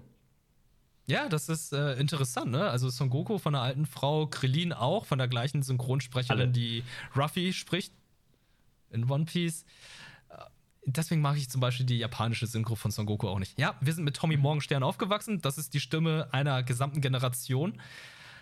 Äh, er ist aber auch ein sehr, sehr guter und spre talentierter Sprecher. Also er spricht ja nicht nur Son Goku, er hat ja auch äh, Daryl Dixon gesprochen, Walking Dead, er ist äh, Sherlock in äh, der Sherlock-Serie, also Benedict Cumberbatch, der spricht auch Thor in den Marvel-Film. So viele Stimmen. Und äh, ja, und Son Goku hat einfach geprägt. Beim nächsten können wir kurz sagen, weil da würde ich einfach mal gern deine Meinung hören, und zwar Anime-Spiele, also Videospielumsetzung zu Animes. Da ist bisher selten, dass irgendwas Gutes kommt, weil da ist dann mehr so, es fühlt sich alles viel nach so Franchise-Ware an. Also so wie wir halt hier gefühlt für jeden Film ein Disney-Spiel bekommen haben. Ja, genau, also diese, ähm, wie soll ich sagen, Video. Filme, also Spiele zu Videos, also ja, es bringt gerade Spiele zu Filmen, das war ja vor zehn Jahren noch so ein Ding gab es ja zu jedem Film irgendwie ein Spiel. Das haben die, glaube ich, jetzt mittlerweile weniger gemacht. Aber ja, du hast recht, zu jedem Franchise ein Videospiel rausbringen, das ist mittlerweile auch äh, sehr oft. Und ähm, ich muss auch sagen, ich falle auch jedes Mal rein, wenn ich die Trailer sehe. Ich sehe die Trailer und denke so, mm, sieht geil aus, das will ich haben. Mittlerweile sehen die Spiele ja tatsächlich auch wie die Anime-Serien aus.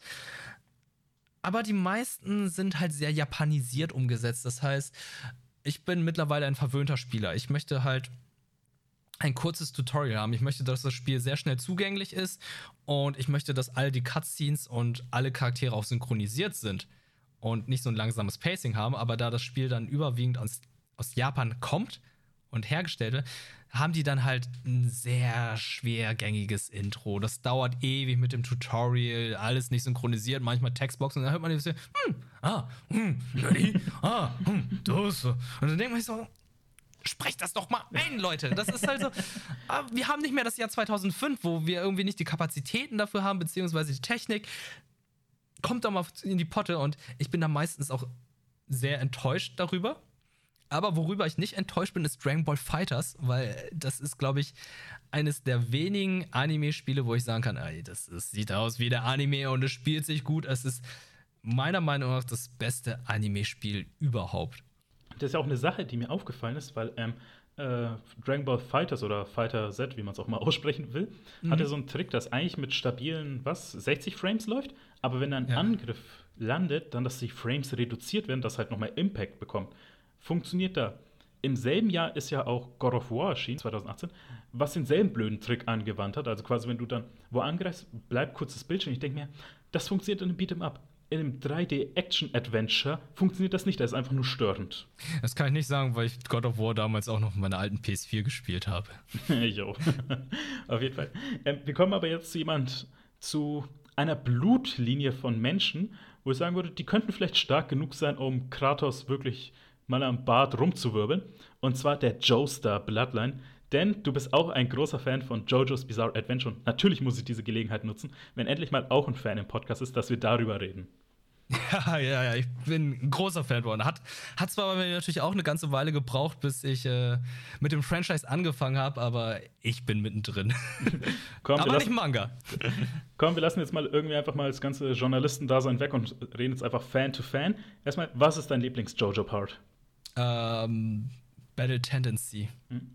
Tatsächlich. Ja, der zweite Part, wo ich denke mir, das sind. Also, Joseph ist halt schon irgendwie so der liebenswerte Idiot, aber ich denke mir so irgendwie im Nachhinein so, oh, kann man das eigentlich mögen? Ich glaube, da sind ein paar Sachen, wo man sagen würde, hätte das jetzt jemand im Westen so gemacht, dann würde Cancel Culture ganz schnell durchgreifen. Ich sag mal sowas wie ähm, Stroheim von zum Stroheim. Beispiel. Oder zum Beispiel, ähm, wenn Joseph von Smokey wegrennt, dann sagt er ein Wort, wo ich sage, okay, wir dürfen das niemals sagen. Ja, aber da bin ich mir gerade nicht sicher, ob er wirklich dieses Wort sagt oder dass es halt ein, ein Wort in der japanischen Sprache ist, wo es nicht ist, die Person schon, damit gemeint ist. Es ist schon das zweite, aber es klingt halt so, wo ich sage, nope, Es klingt halt so, genau, das ist es ja. Das ist das Problem, wie halt äh, die Farbe schwarz auf Spanisch. Ja. Aber trotzdem gab es ikonische Lines einfach in dem Anime, wie halt Joseph einfach die nächste Line predicted oder was da einfach so für geile Memes rausgekommen sind. Ich meine, du hast ein ganzes ja. Intro da für Rocket Beans darauf aufgebaut. Ja, ja, also ich habe äh, die, die Fighting, die Kampfposes von Caesar und Jojo aufgenommen und damit hatte ich als Intro gemacht. es ist halt sehr ikonisch, gerade. Ah, Ah, eigentlich musst du jetzt erklären, was Jojo überhaupt ist, oder? Die ganze Zusammenfassung ist wirklich das Jojo's Bizarre Adventure.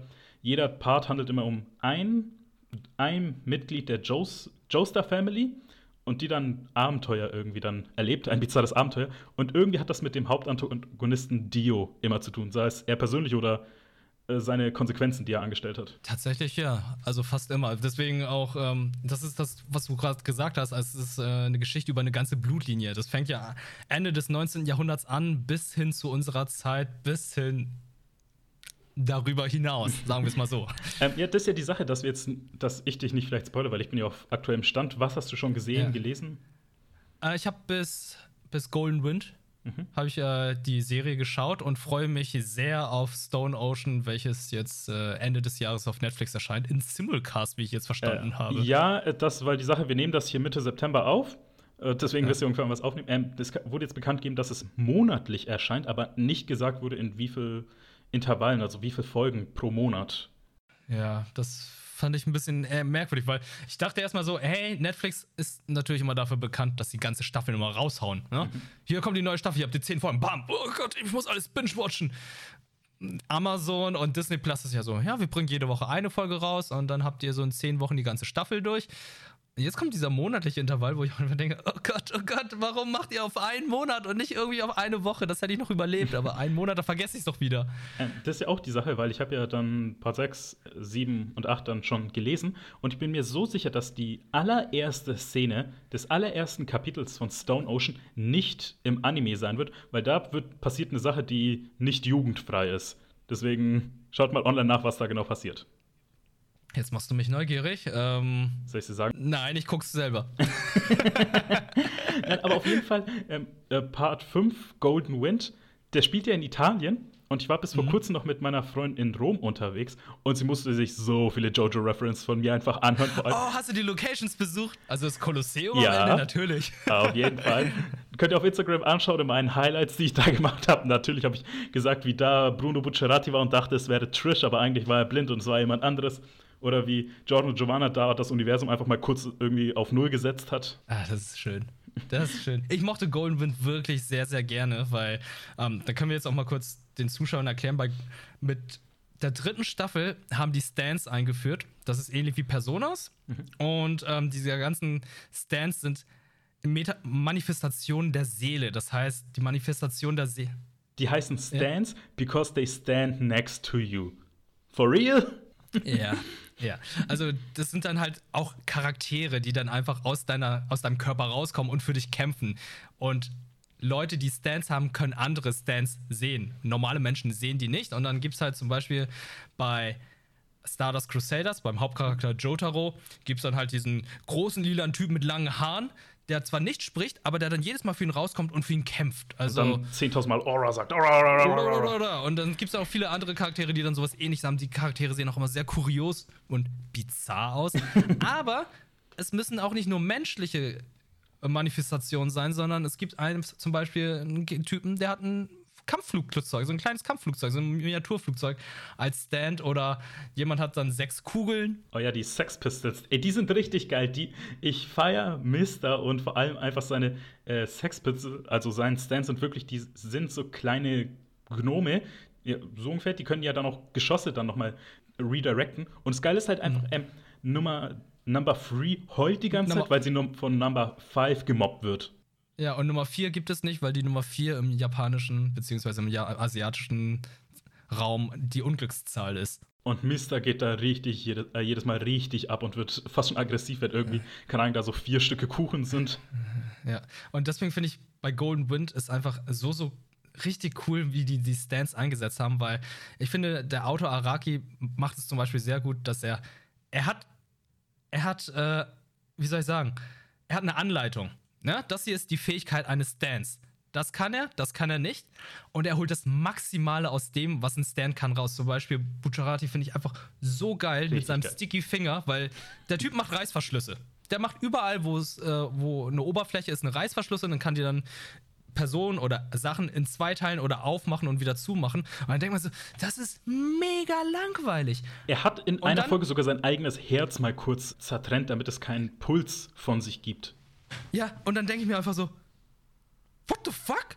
Aber es ergibt Sinn innerhalb dieses Universums, weil er diese Regeln aufgestellt hat und ähm, er die dann auch so einsetzt auf das Maximal hinaus. Und das ist ja nur ein, ein Beispiel. Es gibt ja auch viele andere verschiedene Stands, die dann viele verschiedene Fähigkeiten haben, wo dann auch immer das Maximal rausgeholt wird, bis auf Purple Haze, Wollte wo er nicht mehr wusste mit, mit, dem Typen und er einfach sagt, ja, der geht einfach.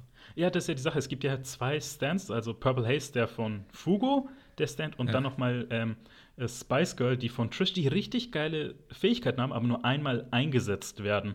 Was halt richtig scheiße ist. Ähm, ja, weil er einfach nicht wusste, wie es weiterging. Ich habe in einer Meme gelesen, äh, by the way, die Geschichte von Purple Haze und Fugo wird ja in einem Nachfolge-Manga weitererzählt. Irgendwie Purple Haze Redemption oder sowas heißt die.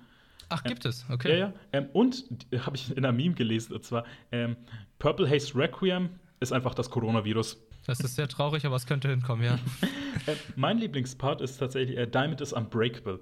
Ich finde den irgendwie von eigentlich allem so geil, also vom Style, von dieser Selbstsicherheit, eigentlich auch von den ganzen Intros, weil die Intros sind halt immer Banger. Oh, die sind jedes Mal sehr gut. Bis auf das zweite Intro von Diamond, das Unbreakable, da, da bin ich nicht so d'accord mit vielen Leuten. Ich finde ich find das Intro vom Intro cool, also dieses, dieses Gitarrengriff finde ich richtig cool, muss ich sagen. Aber ja, okay. Die Sache ist irgendwie, die Leute, also Fans sagen immer so, ja, Teil 4 ist so happy. Und ich denke mir, in, innerhalb der ersten zwei Folgen, was passiert dann? Ein Vergewaltiger ist auf freiem Fuß, der beißt einem Hund die Schnauze ab und da stirbt einer, weil er von innen heraus mit irgendwie so einer Lunge, äh, so einer Wasserlunge zerstört wird. Dieser kleine fette Junge wird in die Luft, ge Luft gejagt und da gibt es den Perversen mit den Händen. Ja, also ich finde, äh, Teil 4 sagen bei mir auch im Freundeskreis sehr viele Leute, dass ihr Lieblingsteil ist.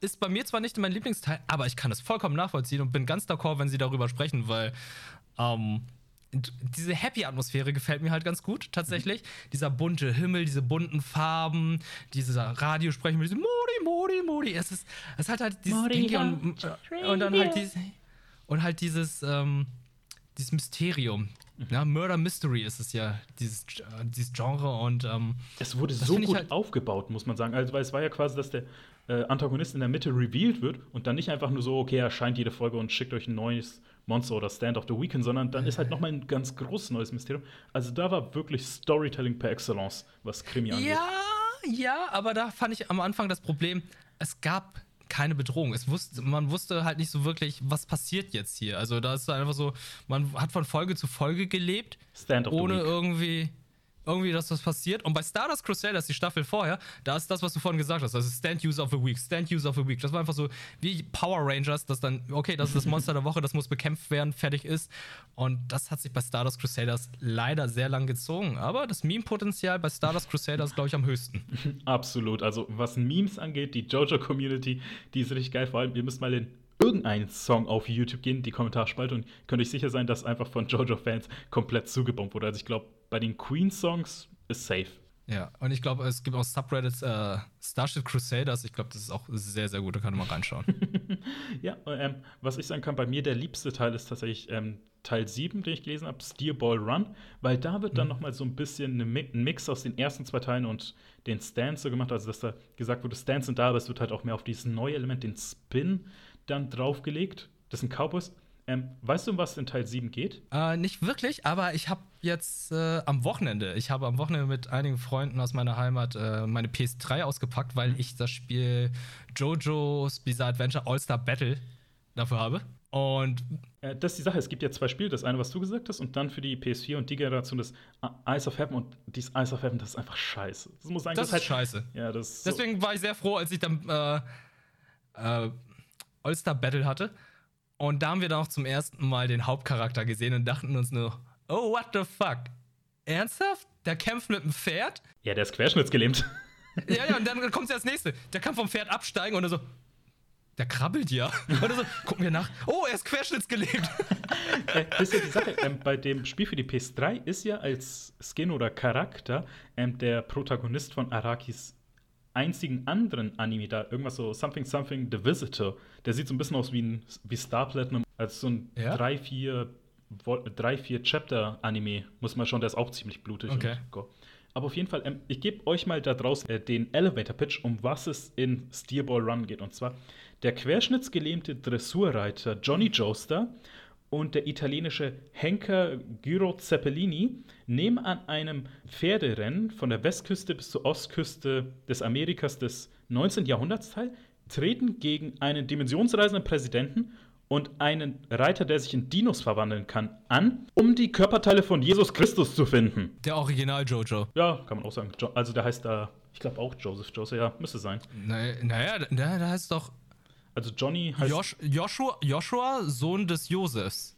irgendwie sowas. Jesus heißt ja im Hebräischen Joshua und äh, deswegen passt das ja auch, dass er ein Jojo ist. Das ist, das ist ja die Sache. Jesus taucht da wirklich selber auf. Und er verleiht Superkräfte. Warum nicht? Also, ähm, ist, er ist eine Reliquie. Aber freue ich drauf, weil das hat wirklich so eine tolle Story, so geile und weirde und bizarre Stands einfach. Ich glaube also, ohne irgendwie zu viel zu verraten, der von dem Antagonisten und der von dem Protagonisten sind zwei der besten Stands überhaupt. Und zwei der kompliziertesten. Oh, oh, okay. Äh, ich hoffe, dann kommt da nicht so ein äh, Ex-Machina-Moment, weil ähm, zum Beispiel Stardust Crusaders, Endkampf, fand ich auch so, oh, we have the same stand. Und ich so, oh, nee. Und auch bei, auch so sehr ich äh, Golden Experience oder Golden Wind mag, ne? Aber dieses Requiem, es ist geil umgesetzt. Ich liebe es.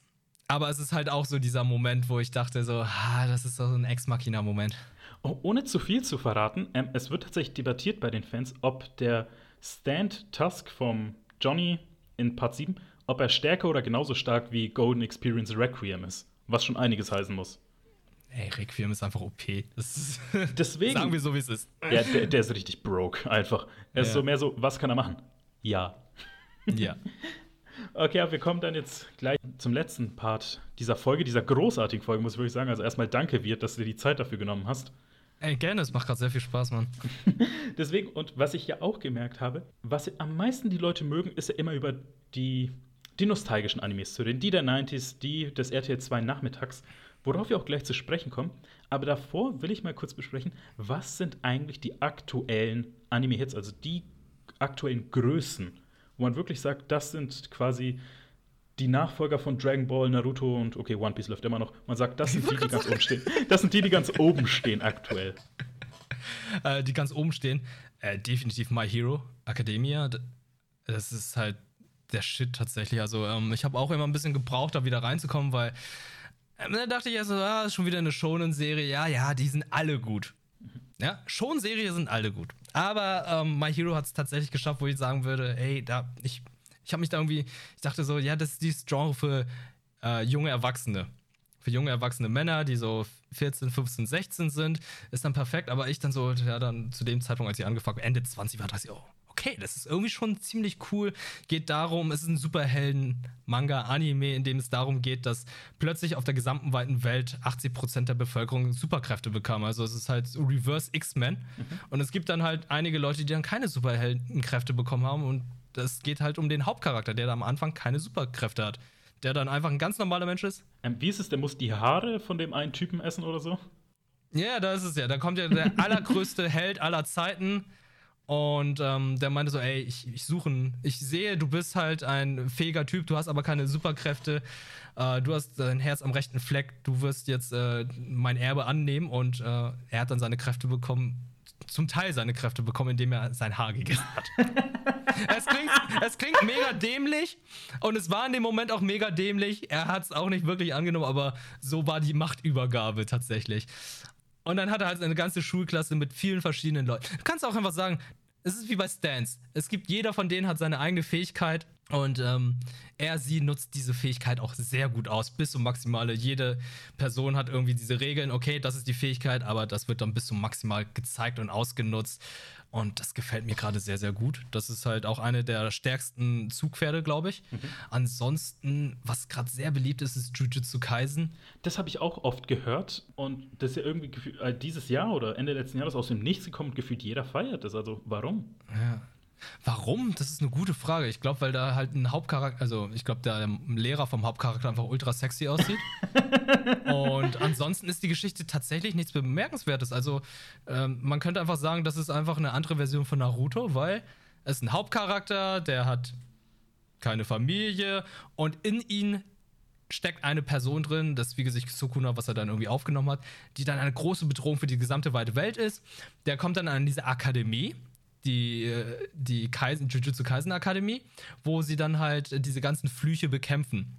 Auch er in sich hat auch einen und die müssen halt dann gegen andere Leute kämpfen. Das ist halt ein ganz normaler Shonen, aber trotzdem äh, recht gut umgesetzt. Gerade jetzt auch vom Anime von Studio Mappa sehr, sehr gut. Wissen die, dass er diesen Dämon in sich hat? Weil sonst wäre das so ein bisschen Among Us, aber in Naruto-Style. Also der Imposter ist unter euch.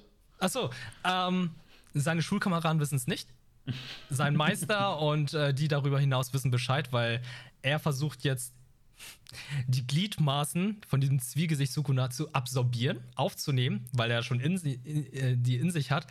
Und äh, die wollen ihn danach töten. Und er, er geht diesen Deal ein, weil er denkt, ey, entweder bringen die mich jetzt sofort um oder ich sammle jetzt alle Gliedmaßen von ihnen ein und dann töten sie mich. Klingt ein bisschen bizarr, aber äh, geht ja noch weiter voran. Mal schauen, wie, sie, wie das endet. Und natürlich ist Attack on Titan gerade äh, ein großes Ding. Also, äh, vierte, also das finale Finale kommt Anfang nächsten Jahres. Mhm. Hast du da schon, weil ich weiß nicht, ich habe es mal damals so in der Schule mir angeschaut, tatsächlich, weil ich an der Wirtschaftsschule war und wir oft am Computer waren und entweder haben wir Binding of Isaac gespielt oder wir haben halt uns irgendwas angeschaut und quasi immer, wenn so die Lehrerin eine Runde gemacht hat, ich habe so, ich habe auf Play gedrückt bei dem semi-legalen Anbieter und quasi die ganze Zeit immer geschaut, so quasi eine halbe Runde, wie sie gedreht hat. Wenn sie hinter mir war, habe ich auf Pause gedrückt, das Textdokument geöffnet und dann, wenn sie da um die Ecke gegangen ist, habe ich dann weitergeschaut und so habe ich, glaube ich, die erste Staffel Attack on Titan gesehen. Du lebst am Limit. ja, aber ähm, die Sache ist, hast du dann, weil jemand, alle, die mal den Podcast gehört haben, wissen, dass ich halt unglaublich wenig schlafe. Ich schlafe so im Durchschnitt drei Stunden. Und ich war mal oh so, Gott. Ja, das ist echt scheiße. Ich habe da mal so um 4 Uhr morgens irgendwie auf Instagram was gesehen, dass er dann ziemlich viel Scheiße angestellt hat und mir dann mal im Wiki von Attack on Titan die ganze Story durchgelesen. Und weißt du, was da alles noch passiert? Ähm, ich lese den Manga tatsächlich auf Deutsch. Mhm.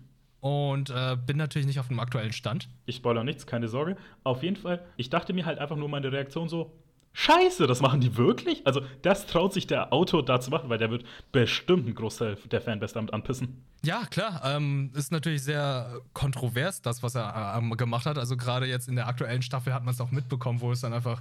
Ich würde mal sagen, ähm, Ehren hat einfach mal die UNO-Reverse-Karte gespielt. Das gefällt mir halt auch gerade an der Serie, dass halt Schwarz und Weiß halt nicht mehr so sichtbar sind, sondern es geht so äh, Richtung Richtung Grau und gerade der Hauptcharakter ist halt nicht mehr so der Charakter, ja, so, ey, du hast meine Familie umgebracht, ich bringe jetzt hier alle um, die äh, dafür verantwortlich sind, sondern er ist vielleicht doch nicht so der richtige Weg. Also es ist ganz, ganz merkwürdig. Also es, es, fühlt sich nicht richtig an. Das ist ungefähr wie bei Death Note, wo man einfach nur denkt, ey, ich habe ein Buch, womit ich alle umbringen kann, dessen Namen ich reinschreibe. Ich mache es nur bei kriminellen Leuten. Einerseits okay, andererseits ist es immer noch Mord es ist Mord, mhm. auch wenn es böse Menschen sind. Ja. Und da muss man noch überlegen, ist das überhaupt ethisch ver äh, vertretbar?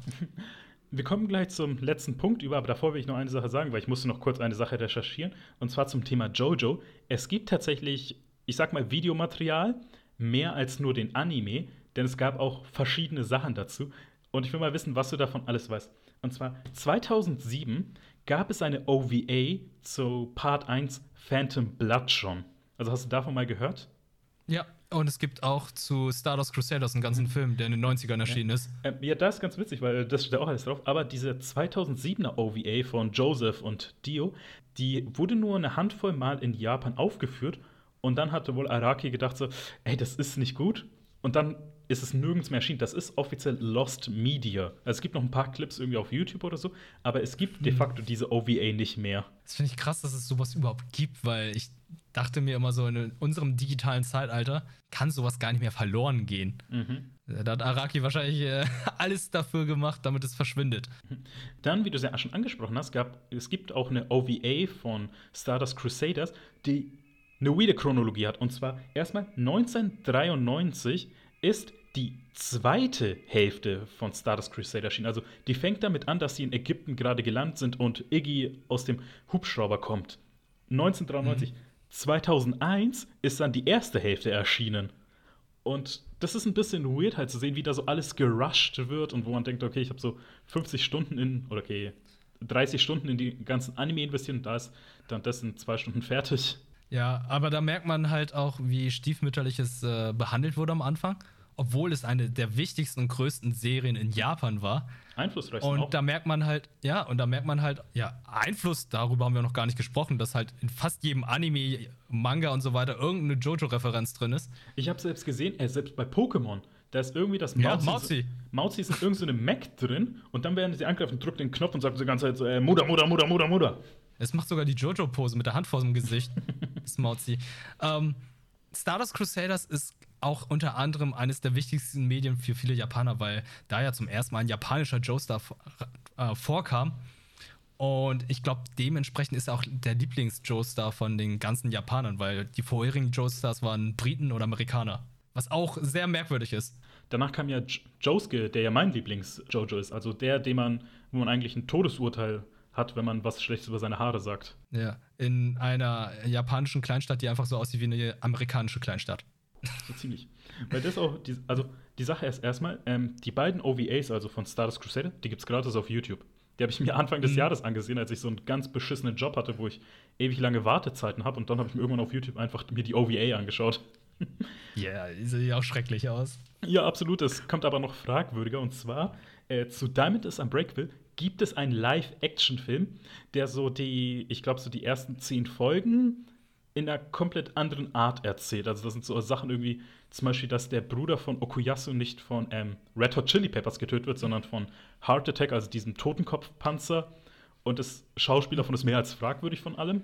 Aber irgendwie ist auch so, es ist nicht wie dieser, also es ist nicht so schlimm wie der Dragon Ball Film und erst recht nicht so schlimm wie diese eine Sache, die da nicht existiert, die in Kontext mit Avatar vielleicht gebracht werden kann.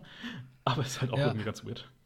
Äh, was aber man sagen kann, ist aber, dass die Charaktere so aussehen wie im Manga. Äh. Was ich ziemlich gut finde, bis auf äh, tatsächlich, ja, aber äh, zum Beispiel ähm, Jotaro hm? sieht zu alt aus. Hm. Der ist ein 40-jähriger alter Mann, wo ich dachte, nee, nee, nee, Jotaro ist in dieser Staffel ungefähr Anfang 30, Ende 20. Ich glaube 29 war er zu dem Zeitpunkt. Äh, der ist ja, 28, 29 müsste Ja. das sein, das Jahr 1999. Und es gibt dann auch noch eine Live-Action-Adaption von dem Spin-off äh, Das Spoke Kishibe Ron, also von dem Manga, Mangaka Moment, dort. ein Live-Action? Davon gibt es auch ein. Ja, es gibt davon auch Live-Action-Stuff. Oh, okay. Deswegen, aber es gibt ja auch dann quasi nochmal das Anime-Spin-off, was ja vor kurzem dann auf Netflix rauskam. Also es gibt mehr äh, Jojo-Stuff, als ihr denkt. Und, all, und alles davon ist irgendwie mehr als fraglich. Und Jojo ist im Louvre, muss man auch noch sagen. Ja, deswegen, wenn irgendwer nochmal sagt, der Artstyle oder der Style von Jojo ist beschissen oder schlecht, Hiroki Araki hat eine eigene Ausstellung im Louvre gehabt, also dem größten und wichtigsten Museum der Welt. Eine eigene Ausstellung mit seiner Kunst. Also, ich will mal sehen, selbst ich als One Piece-Fan will mal sagen, wie hat das Oda geschafft, hat das irgendwie Dragon Ball geschafft, hat das meinetwegen, was weiß ich, der Typ von den lustigen Taschenbüchern geschafft. Keiner. Er hat, er hat einen kuriosen Stil, das gebe ich zu. Aber der ist auch cool. Aber, aber, sein, aber der Stil ist einzigartig und mega cool, meiner Meinung nach. So viel einfach, wo ich sagen würde, ey, so viel Stuff davon könnte man sich an die Wand hängen und das wäre einfach ein Gemälde. Ja, das stimmt. Und wir kommen zum letzten Part über, denn ich habe es ja schon angekündigt, und zwar der nostalgische Part, der RTL 2 Anime Nachmittag. Und ich habe mir jetzt mal die coolsten davon rausgeschrieben, wozu wir, damit wir jetzt auch nicht allzu lange hier verweilen. Und wir werden zu jedem Anime ein paar Sätze verlieren oder, wenn wir es für nötig erhalten, auch ein paar mehr Sätze dazu sagen. Also, bist du ready dafür? Ähm, ja, ich, ich muss noch mal andeuten, ich glaube, bei uns ist ein kleiner Altersunterschied, ne? Also ich glaube, bei dir wird wahrscheinlich nachmittags was anderes gelaufen haben als bei mir. Aber ich bin gespannt tatsächlich. Die Sache ist, ich habe halt zwei ältere Brüder, die ums Verrecken nicht sich der Zeit anpassen wollten. Das heißt, ich, ich bin ja Mitte 20 gerade, also 24, aber also ich bin Ende der 90er geboren worden, aber ich habe halt deren Scheiß mitschauen müssen. Also Ah. deren Fernsehcontent, das heißt, ich habe halt locker den Fernsehcontent von 5, 6, 7 Jahren davor noch mit anschauen müssen. Das ist ziemlich gut. Deswegen fangen wir gleich mit dem Großen an, und zwar Dragon Ball. Und da will ich dich kurz fragen, weil so viele, größtenteils männliche Personen, wenn man, die sagen immer noch, Dragon Ball ist der geilste Scheiß überhaupt. Und dann, wenn man sie fragt, wann hast du es zum letzten Mal gesehen, dann sagen sie ja, als damals auf RTL 2 lief, also vor 15, 20 Jahren. Wie kommt es, dass die Leute immer noch denken, dass es das Geilste überhaupt ist? Ich glaube, die haben nachher dann keine anderen Serien mehr geguckt. Also ich würde sagen, das ist schon ein, es ist einer der einflussreichsten und wichtigsten Anime-Serien überhaupt. Und das sage ich jetzt als sehr, sehr großer Dragon Ball-Fan, würde aber nicht sagen, dass es einer der besten Anime-Serien aller Zeiten ist. Weil es gibt das Genre Shonen Kampf-Anime hat sich sowas von weiterentwickelt über die letzten Jahre. My Hero Academia macht es so gut, ähm, diesen Staffelstab weiterzutragen. Und äh, Dragon Ball ist sehr, sehr retro und oldschool vergleichsweise. Trotzdem die einzig realistische Darstellung, wie zwei Personen den Führerschein machen. Lieblingsfillerfolge. Aber das ist Dragon Ball Z, was du gerade sagst. Aber ja. Aber trotzdem, beides, Dragon Ball und Dragon Ball Z, ey, ey, sehr wichtige und einflussreiche Serien, aber nicht mehr zeitgemäß. Auch Dragon Ball Super es lebt für mich auch nur durch, äh, durch Nostalgie. Kommen wir zum nächsten, wo wir halt nicht von Nostalgie sprechen können, und zwar One Piece, was halt aktuell immer noch läuft. Und ich habe, ich schaue es ja aktuell immer noch, also ich bin noch auf aktuellem Stand, das sind 900, äh, nein, 992 Folgen ungefähr gerade. Ja, noch acht Folgen, dann haben wir die 1000, ne? Ja, und 1020 Kapitel. Ähm, habe ich da nicht so viele Aktien drin? Ich habe äh, One Piece. Wichtige, wichtige Frage, wann bist du ausgestiegen? Äh, Water 7. Sobald dann äh, die Giraffe kam. Es gab auch einen Wolf und einen Jaguar in der, in der Arc. Der Giraffenmann, ja. Also es, es, es liegt nicht an dem Giraffenmann, sondern es liegt halt einfach daran, zu dem Zeitpunkt war ich schon 16, 17 und ich hatte dann keine Zeit mehr nachmittags das jeden Tag irgendwie nachzu äh, irgendwie zu gucken wegen Schule und äh, ja. Ging halt nicht. Ich sag das als großer One Piece-Fan, es ist wirklich geil, aber das kann man halt niemand mehr zumuten. Also ich bin da jetzt keiner dieser toxischen Fans, die sagen, schau One Piece, weil, ey, das sind halt jetzt, keine Ahnung, locker zwölf Tage am Stück, die du durchschauen müsstest, damit du auf aktuellem Stand bist. Also da kann ich es verstehen, aber jeder, der mal irgendwie ein Langzeitprojekt braucht, es ist wirklich geil. Ich, ich würde gerne das nochmal nachholen. Ich beneide tatsächlich jeden einzelnen One Piece-Fan, der halt bis heute alles geguckt oder gelesen hat. Ich glaube, den Manga werde ich irgendwann vielleicht nochmal nachholen können. Das ist realistisch, aber die Serie werde ich um Himmels Willen nicht mehr schaffen. Es wurde ja jetzt auch gesagt von Oda, also dem Autoren, dass sich in der Final Stage befindet. Also ich glaube höchstwahrscheinlich noch die aktuelle Arc, die locker ein Jahr dauert und dann halt die nächste und dann wird es höchstwahrscheinlich zu Ende sein. Also fünf Jahre. Ja, plus minus, vielleicht auch 20. One zu- Piece Shippuden. Ja, es wurde, habe ich auch heute gelesen, dann, weil ich natürlich mich darauf vorbereitet habe. Es gibt äh, drei Sachen, die äh, die sicher sind im Leben. Der Tod ist unausweichlich. Studio Trigger Animes werden, werden ihr Staffelfinale im Weltraum haben. One Piece wird für immer dauern. Ich glaube, Detective Con wird länger gehen. Könnte auch sein. Sprechen wir über Conan, weil können wir kurz sagen, ich habe es als Kind ungern gesehen, weil ich mich unwohl gefühlt habe, weil immer irgendwer gestorben ist. Schwierig, äh, wenn man nicht mag, dass jemand stirbt, Detective Con zu gucken. Kann ich nachvollziehen. Für Kinder eigentlich nicht so die richtige Serie, aber äh, komischerweise lief es früher im Nachmittagsfernsehen auf RTL 2. Okay, beim nächsten, die müssen wir echt im Schnelldurchgang gehen, und zwar Naruto. Habe ich erst vor kurzem nachgeholt, Naruto Shippuden. Ich habe dann. Wirklich? Ja, ich habe bei der Staffel, also da ungefähr aufgehört, wo Naruto und Guy auf der Insel waren. Und dann bis zum Ende geschaut. Ich habe alle Filler-Folgen konsequent Ich wollte gerade sagen, das ist eine Filler-Folge. Ich dachte, das ist, glaube ich, sogar eine ganze Filler-Arc. Oh Gott, du Armer. ja, ich habe alle äh, Filler-Folgen konsequent übersprungen und scheiße sind das viel äh, Fillers. Ja. Also der Kampf am Ende der vierten Ninja-Weltkrieg, vor allem das gegen Madara und so, ist schon richtig geil, aber scheiße ist das viel.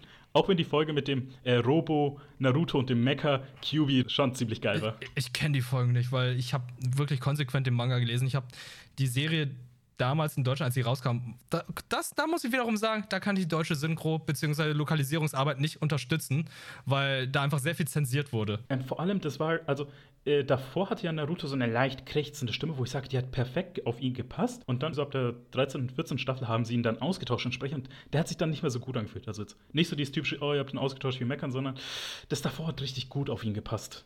Ja, da war, er war so ein nerviger, nerviges Balk. Das hat irgendwie ganz gut gepasst, aber trotzdem fand ich, ähm, da haben sie zum Beispiel, ich weiß nicht warum, aber sie haben die Namen von der Charaktere einfach konsequent alle falsch ausgesprochen. Ich bin normalerweise Sasuke. nicht.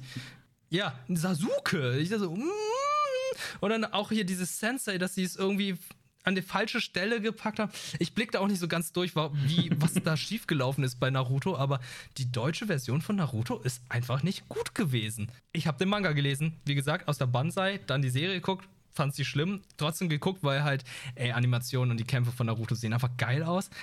Manga weitergelesen, hab dann auch alle Bände gekauft vierter Ninja-Weltkrieg hat sich zu sehr in die Länge gezogen. Viel zu viele Charaktere wurden eingeführt, die dann einfach da waren und dann wieder verschwunden sind, nicht gestorben, sondern die wurden einfach eingeführt und waren dann auch wieder weg. Ganz schlimm. Naruto labert die Leute zu Tode und ähm, das war ja bei Pain so. Und bei Madara fand ich es halt einfach schade, dass Madara wirklich nicht der Oberbösewicht war, sondern es gibt natürlich noch jemanden, der über Madara steht und ich dachte da so, ey, ihr habt den jetzt gefühlt 15 Jahre aufgebaut und jetzt führt ihr innerhalb von wenigen Folgen diese Person eigentlich so. Schade. Und sein Sohn ist scheiße. Ich hasse Boruto. Sorry, aber wie kann man so ein missratenes Balk haben? Nachdem man so viel Shit erlebt hat. Vor allem, der hat ja auch noch eine Tochter. Ja, die ist ja sehr nett. Die ist ja richtig lieb. Das muss ich an dieser Stelle sagen. Naruto hat Hinata nicht verdient. Wirklich, Hinata hat mehrfach ihr Leben für ihn fast gegeben. Und dann beim vierten Ninja-Weltkrieg, als Sakura ihn heilen will und sein Vater Minato ihn dann so irgendwie fragt: so, Ah, ist das deine Freundin, so Girlfriend-mäßig? Und er dann so richtig Simp-mäßig über Sakura: Ja, ja, ja, das ist meine Freundin, das ist meine Freundin, wir sind eindeutig da äh, zusammen. So. Und ich denke, Hinata hat vor zwei Folgen sich fast für dich geopfert. Ey, ohne Scheiß, du, musst, du bleibst auf ewig Jungfrau. Das, das, das ist jetzt meine Strafe für dich. Du, du bleibst auf ewig Jungfrau. Also ich, ich finde zum Beispiel, Naruto und Sakura hätten überhaupt nicht gepasst, weil ich finde, Sakura ist auch nicht hilfreich gewesen. Sie war nie nett zu ihm. Hm? Die war immer nur mies und plötzlich so, ja, das ist ein richtig krasser die Naruto, ich liebe dich auch. Die so, ich denke einfach nur, ja, Nachricht gelesen, aber ganz im Ernst, Sakura, jetzt, jetzt zimmst du plötzlich für ihn, wo er plötzlich der krasseste von allen ist, wo er die ganze Zeit irgendwie, ach, ich weiß nicht. In Naruto hat niemand verdient. Und die steht ja auf äh, Sasuke, der ja eigentlich so emotional unavailable ist. Der ist ja ein richtiges Projekt. Und wegen dem Projekt, ich zitiere meinen Stand-up-Comedy-Kollegen Falk Pircek und frage sie: Sakura, was bist du? Bist du ein Baumarkt? Ja. Ja. Das, deswegen gehen wir zum nächsten über und ich glaube, wir müssen uns wirklich ein bisschen ranhalten. Und zwar Sailor Moon. Ey, ich, ich sage das immer wieder gerne. Als Kind ist es nochmal schwierig, gerade als Junge gesagt zu haben, ey, ich gucke Sailor Moon. Ich habe es am Anfang geguckt, weil es einfach da war. Ich habe es zu einer Zeit geguckt, da lief es im Öffentlich-Rechtlichen. Mhm. Das kennst du wahrscheinlich gar nicht mehr, dass das Animes im Öffentlich-Rechtlichen. Aber nee. Sailor Moon lief Samstagmorgen auf ARD und ZDF. Das weiß ich gerade gar nicht mehr. Ich, ich habe hab geguckt, weil es ein Zeichentrick war. Ich habe für die Öffentlich-Rechtlichen gearbeitet, aber das wusste ich nicht. Jetzt kommt's, ne? Und ähm, ich habe es dann einfach weitergeguckt. Ich habe es dann irgendwann gern geguckt, aber ich, man konnte es natürlich nicht öffentlich sagen als Junge, dass man das geguckt hat. Und mittlerweile, ey, Anfang 30 kannst du sagen, ich habe Sailor Moon früher geguckt und äh, alle reden darüber und so, sagen wir mal so, vielleicht hänge ich da noch mit den richtigen Leuten rum, die dann sagen, ja, ich habe es früher auch geguckt, der Sailor Moon Song ist einfach geil, das ist der Sailor Moon Intro, das Sailor Moon Intro ist halt einfach ja, das ist ein Zeit ist eine Zeitkapsel gewesen. Das ist halt so, das fängt den Zeitgeist richtig gut ein, dieser 90er Jahre Techno und äh, deutsche Synchro ist gut. Die Lokalisierung, Anführungszeichen, jetzt Lokalisierung, ist schwierig, weil es die amerikanische Lokalisierung ist. Das heißt, es ist sehr viel verwestlicht worden. Das heißt, ein Reisball ist ein Reisburger oder einfach ein Burger, ein Hamburger. Also Mamoru wird mit einem Hamburger abgeworfen, obwohl es ein Reisball ist. Also schwierig. Bunny wurde übersetzt, weil äh, Kusana, also hier, ähm, ah, jetzt habe ich wieder den vergessen, wie hieß die nochmal? Usagi ist im Japanischen Hase und dann dachten die so, ah, wir übersetzen den Namen halt einfach zu Bunny. Da dachte ich ja so, okay. Im Nachhinein ist es natürlich sehr dämlich, aber ja, dann gucke ich mir dann die Sachen an und so, ja, okay, ist vielleicht in dem Zeitgeschehen so passiert, hm, ist in Ordnung. Vor allem haben sie bei der einen Sache wohl gedacht, anstatt Westen machen wir südlicher Westen in den USA, wo aus den zwei äh, homosexuellen Sailors wurden dann auf einmal Cousinen. Ja, es wurden daraus Cousinen, also da war auch noch so ein bisschen schwierig mit der LGBTQ-Community. Jetzt mittlerweile mit Crystal haben sie es ja behoben, da gehen sie ja ganz offen damit um, da wird nichts zensiert. Trotzdem ist Sailor Moon auch, ich finde, viel, viel schlechter gealtert als Dragon Ball Franchise, weil ähm, mittlerweile hat man so viele starke, weibliche, emanzipierte Charaktere. Und bei Sailor Moon hast du immer noch diese 15-jährige Quälgeist, das halt einfach nur ähm, nicht in die Potte kommt und ja, da braucht dann halt ihren Typen und so. Das ist, das brauchst du halt einfach nicht mehr. Das ist, äh, es ist Retro, aber nicht zeitgemäß. Kann ich verstehen. Ähm, die wichtigste Sache, die ich damit verbinde, und zwar Tuxedo Mask, wird von Robbie Damon gesprochen, der auch Prompto in Final Fantasy XV spricht, was mein absoluter Lieblingscharakter ist. Oh, wirklich? Interessant. Ja, äh, Prompto aus Final Fantasy XV, der einzige Charakter in meinem Leben, mit dem ich mich jemals relaten konnte. Und wenn ihr die Hintergrundgeschichte von ihm kennt, dann denkt ihr, oh mein Gott, du hast Probleme. ja, ja, ich weiß, ich habe den, hab den Film gesehen. beziehungsweise Final Fantasy XV, den Anime dazu. Ah, oh, und äh, Sailor Moon wird natürlich gesprochen von der Synchronsprecherin von Lisa. ähm, nächster, wo ich glaube, ich glaube, wir sind alle große Fans davon, und zwar Pokémon. Ja, absolut. Also ähm, da haben die zum Beispiel, ja, ja, kann man auch sagen, da ist das westliche Intro einfach besser und ikonischer. Ne? Das, äh, das japanische Intro ist schön und toll, fängt vielleicht die Atmosphäre ganz gut ein, würde ich mal behaupten. Aber ich habe keine Gefühle dafür, keine Nostalgie. Aber dies, du willst der Allerbeste sein, ist halt so, Mmh, Zucker. Und der Poker-Rap. Und der Poker-Rap, was ja auch geil ist. Aber natürlich mm, sehr cringy, wenn man heutzutage darüber sprechen will. Aber trotzdem sehr geil. Serie auch nicht gut gealtert. Also, ähm, da hat die neue moderne Serie schon viel draus gelernt. Es ist halt nicht mehr dieses Monster of the Week, sondern ähm, das Pokémon-Universum ist etabliert. Die haben gewisse Regeln, daran halten sie sich auch. Und ähm, die sind halt nicht mehr so monoton und repetitiv wie die alte Serie. Die alte Serie hat sich, glaube ich, 15 Jahre lang immer wiederholt. Und ich habe jetzt in die neue Serie reingeschaut, Pokémon Journeys, beziehungsweise Pokémon Reisen. Und da machen die schon vieles besser und richtig. Und es macht halt auch Spaß, als Pokémon-Fan da reinzuschauen. Wenn ihr mehr zu Pokémon hören wollt, ich habe ja mit deinem Kollegen Markus Jakob eine dedizierte Folge über, po ah, über ja, Pokémon ja. und Japan gemacht. Also da haben wir über jeden einzelnen Serienteil gesprochen. Also wenn ihr von dem Pokémon-Experten was hören wollt, was er über euren Lieblingsteil denkt, Hört da rein, findet ihr in der Podcast-Beschreibung. Ähm, und was ich empfehlen kann an jedem Pokémon Game-Fan, das kommt jetzt im Oktober raus, also wenn die Folge draußen ist, schon erschienen. Das Spiel Monster Crown. Das ist ein 8-Bit Monster-Taming-Rollenspiel, äh, aber da kann man wirklich jedes Monster miteinander fusionieren. Also da ist dann wirklich, du fusionierst einen Säbelzahntiger und einen Wal und du hast dann einen Wal mit Krallen auf einmal. Ah, also nicht wie bei Shin Megami Tensei, nee. wo du dann auch alle Monster fusionieren kannst und dann es bestimmte Monster gibt, sondern du kriegst dann wirklich eine Mischung aus ja, beiden. und dann kannst du sogar noch mit Items irgendwie die Form verändern, dann ist er irgendwie so ein bisschen schneller und schlanker, dann ist er ein bisschen breiter und stärker und sowas. Also Monster Crown, darauf freue ich mich richtig. ähm, dann das nächste, wo ich mir denke, rückblickend wirkt es ein bisschen wie ein Warntraum. Und zwar, es geht um Kampfkreisel und Bitbeasts, und zwar Beyblade. Oh, Beyblade ist ganz, ganz, ganz schlimm gewesen, wenn ich ehrlich bin. Ich habe die erste Staffel komplett geguckt und die zweite, dritte Staffel, die hat mich irgendwie nicht mehr gehalten. Also ganz im Ernst. Ich dachte auch so, ey, ja, ist eine okaye Serie, um Spielzeug zu verkaufen, aber viel zu absurd. Ein cooles Intro, ein amerikanisches Intro, aber ähm, ja, hält mich heute nicht. Also, ich habe mir überlegt, irgendwann mal ein Beyblade zu kaufen, einfach nur so aus Nostalgiegründen, aber dann habe ich es mir dann doch wieder gelassen, habe dann geguckt, ob es immer noch Serien dazu gab oder eine Staffel. Es gibt Ja. es gibt es ja immer Zwei noch. Nachfolgeserien. Total absurd. Ja, und dass es dann noch so funktioniert, weil ich dachte, es wäre so. In dem, in dem Moment hat es dann irgendwie funktioniert, aber ich hätte nicht gedacht, dass es heute anscheinend noch einigermaßen gut läuft. Und das war einer dieser typischen Merchandise-Animes, wo es dann halt scheiße viel Merchandise gab wie Yu-Gi-Oh! Haben wir natürlich auf dem Schulhof gespielt und bis wir irgendwann viel zu spät realisiert haben, ja, irgendwie macht das keinen Spaß. Die Kämpfe sind noch viel zu kurz, aber es ist natürlich spannender als jetzt ein Kartenspiel, weil du hast ja wirklich diese Kreise, die ja miteinander kämpfen. Äh, ich kann mich daran erinnern, bei mir in der Schulzeit, da gab es einige Leute, die haben sich dann die chinesischen Dinger gekauft, die aus Metall stand, bestanden.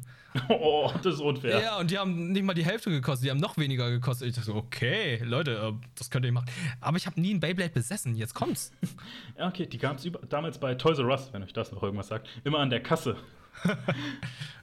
Relikt der Vergangenheit. Jetzt kommen wir zum nächsten Punkt und das war wirklich, ich habe ihn in Erinnerung als einen der äh, zum einen witzigsten, aber für, dazu komme ich auch gleich, weil ich die Story erzähle, für mich wichtigsten Animes und zwar Shin-Chan. Shinchan? Ja, Shinchan ist halt eine kleine fünfjährige Rotzgöre, die dann immer sehr frech zu ihrer Mama ist, Mama Cheetah und Mopsy. äh, Finde ich auch sehr, sehr witzig. Ähm, kann man eigentlich nicht viel zu sagen. Also, ich weiß nicht, ich will da jetzt nicht mit Political Correctness rankommen, weil ich glaube, das Shinchan ist überhaupt Nee. nicht. Aber es macht immer Spaß und er hat mich immer wieder zum Lachen gebracht. Hat am Anfang erstmal Probleme gehabt wegen dem Zeichenstil, weil der auch wirklich hässlich ist, muss man sagen. Aber äh, ich mag die Serie. Es kommt ja demnächst ein Videospiel zu ihm raus in Japan. Stimmt, oder ist schon tatsächlich ist schon erschienen. Ah ja, kleine Trivia noch, äh, das Intro wurde von Broses gesungen. Say Falls noch nie einem was sagt. Ja, Ja, genau. Auf jeden Fall. Ja, ja, ja, genau. Also ich denke mir auch so, er hält ja nicht nur irgendeinen nackten Arsch in die, da in die fiktionale Kamera, sondern auch ab und zu ja die vordere Hälfte von ihm. So einen kleinen Elefanten. ja, so einen kleinen Elefanten. Die Story muss ich kurz erzählen, weil ich habe ja erzählt, ich habe ja zwei ältere Brüder und einen kleinen Halbbruder. Und jetzt kommt's, weil ich das mit Shinchan verbinde. Ich habe einen geheimen vierten Bruder. Das ist kein Scherz, weil ich komme halt aus einer Gesellschaftsschicht, wo, wenn halt am Abend ein Familienteil weggeht, ist halt nicht sicher, ob der dann wiederkommt. Meine Mutter musste drei Kinder alleine großziehen und deswegen musste sie halt viel arbeiten. Und irgendwann hat sie gesagt, als ich glaube so vier, fünf, sechs war, hat sie den Nachbarsjungen, äh, der halt ein kompletter Junkie war, so gesagt, so, hey, du bekommst hier was Warmes zu essen, pass aber auf meine Söhne auf. Deswegen war der halt dann irgendwann unser großer Bruder, der hat immer auf uns aufgepasst. Und jetzt kommt's, der hat meine Mutter immer Mamashita genannt. Und bis heute, also fast 20 Jahre später, immer noch höre ich dann so, ey Mamashita, ich habe ein Problem, ich brauche deine Hilfe. Oder, hey Mamashita, kann ich vorbeikommen? Ich hab, äh, will dir meinen Sohn zeigen. Also mit Shinchan verbinde ich halt wirklich meinen quasi geheimen vierten Bruder. Das ist absurd. Ich dachte, ich dachte tatsächlich so, äh, ich habe hier noch einen Sohn. Aber äh, dass es auf die Art und Weise einen vierten Bruder ist, ist natürlich ganz cool. Okay, ähm, das nächste, ich glaube, da bist du ja auf dem Sender bei dir auf Rocket Beans TV sehr präsent und zwar Yu-Gi-Oh! Ja, Yu-Gi-Oh! ist äh, puh, natürlich durch die ganzen Sendungen, die äh, dann durch Konami unterstützt werden, äh, war für mich dann halt auch zu dem Zeitpunkt, ich äh, Sammelkarten. Ich habe sehr viel Pokémon-Karten gesammelt zu dem Zeitpunkt. Als es dann in Deutschland kam, war ich 13, 14 und ich dachte so, ey, ich sammle keine Karten mehr, weil ähm, zu viel Geld und so weiter. Das ist halt so, kann man sich nicht alles leisten. Hab aber gern die Serie geguckt und irgendwann später, jetzt so Anfang, äh, Ende 20, dachte ich so, ja, ey, jetzt hast du ein bisschen Geld, kauf dir ein paar Yu-Gi-Oh! Karten, schaust dir mal an. Und äh, irgendwann kam ja Konami auf uns zu und äh, die wollten ja noch ein paar Sendungen haben. Jetzt habe ich ganz viele Karten von und guck mir dann auch die Serie an. Guck sie auch manchmal im Livestream hier mit meiner Community. Oh mein Gott, ist das trashig. Oh mein Gott, ist Yu-Gi-Oh! trashig. Also, ähm, es, wenn man mit so einem gewissen Mindset an die Serie rangeht, hat man sehr, sehr viel Spaß damit. Wenn man die Serie ernst nehmen möchte, dann hat man keinen Spaß damit, weil vorne bis hinten unlogisch bis zum geht nicht mehr. Ja, vor allem, das ist dann irgendwie so, aus dem Nichts haben sie neue Karten, im Nichts kommen sie damit so diesen OP, besser als Götterkarten Karten dann an. Das, das Beste ist ja tatsächlich, ja, äh, oh, diese Karte gibt es nur viermal auf der ganzen weiten Welt. Und ich denke so, kauft ihr euch keine Karten, neue oder Booster, wo ihr neue ziehen könnt? Oder gibt es die wirklich nur zweimal auf der ganzen weiten Welt? Wie funktioniert diese gesamte Wirtschaft? Warum hat Sato Kaiba aus dem, er ist ja eigentlich Iron Man in dieser Welt, aus dem Waffengeschäft seines Vaters ein Spielzeuggeschäft gemacht und so? Und ah, warum ist er so fanat und gibt sein ganzes Geld für Technologie aus, die dann für Spielzeug unterstützt wird? Und ich, ich finde einfach die Staffel Battle City sehr geil, weil äh, Maximilian Pegasus hat ja die Karten mhm. erfunden, der hat sie ja gezeichnet, der hat sich ja ägyptische Monster angeschaut und sich daran orientiert. Dann gibt es dann auch so eine Slotmaschine als ägyptisches Monster. Das kennt man natürlich alles, ne? Im alten Ägypten die Slotmaschinen und so und Roboter. Äh, fand ich immer sehr kurios. Und dann hat er ja das Turnier gemacht auf, den, äh, auf der Insel der im Königreich der Duellanten und in der nächsten Staffel meint Kaiba, ey, fuck it auf diese Regeln, ich mach mein eigenes Turnier und so funktionieren die Regeln. Ihr müsst Monster opfern. Ich mach mein eigenes, tu und das ich mach mein eigenes Turnier mit Tributen und Blackjack und Nutten. Aber es, es, ja. hatte eine gute, es hatte eine gute Filler-Arc mit dieser Dimension da drin. Die muss ich sagen, das war eine echt gute Filler-Arc. Welche Filler-Arc? Meinst du die mit Noah? Ja, da wo sie quasi kurz vor diesem Duellturm sind und dann irgendwie zufällig mit dem Zeppelin in so eine Cyberwolke äh, geraten. Ja, das ist die Noah-Arc. Die finde ich immer noch so ein bisschen sehr kontrovers. Ähm, ich habe ja auch dann sehr lange auch gespielt, Yu-Gi-Oh!, auch kompetitiv. Ich habe bis zu oh. Sechse gespielt, also wo die Xyz-Karten waren, die mit dem schwarzen Rahmen.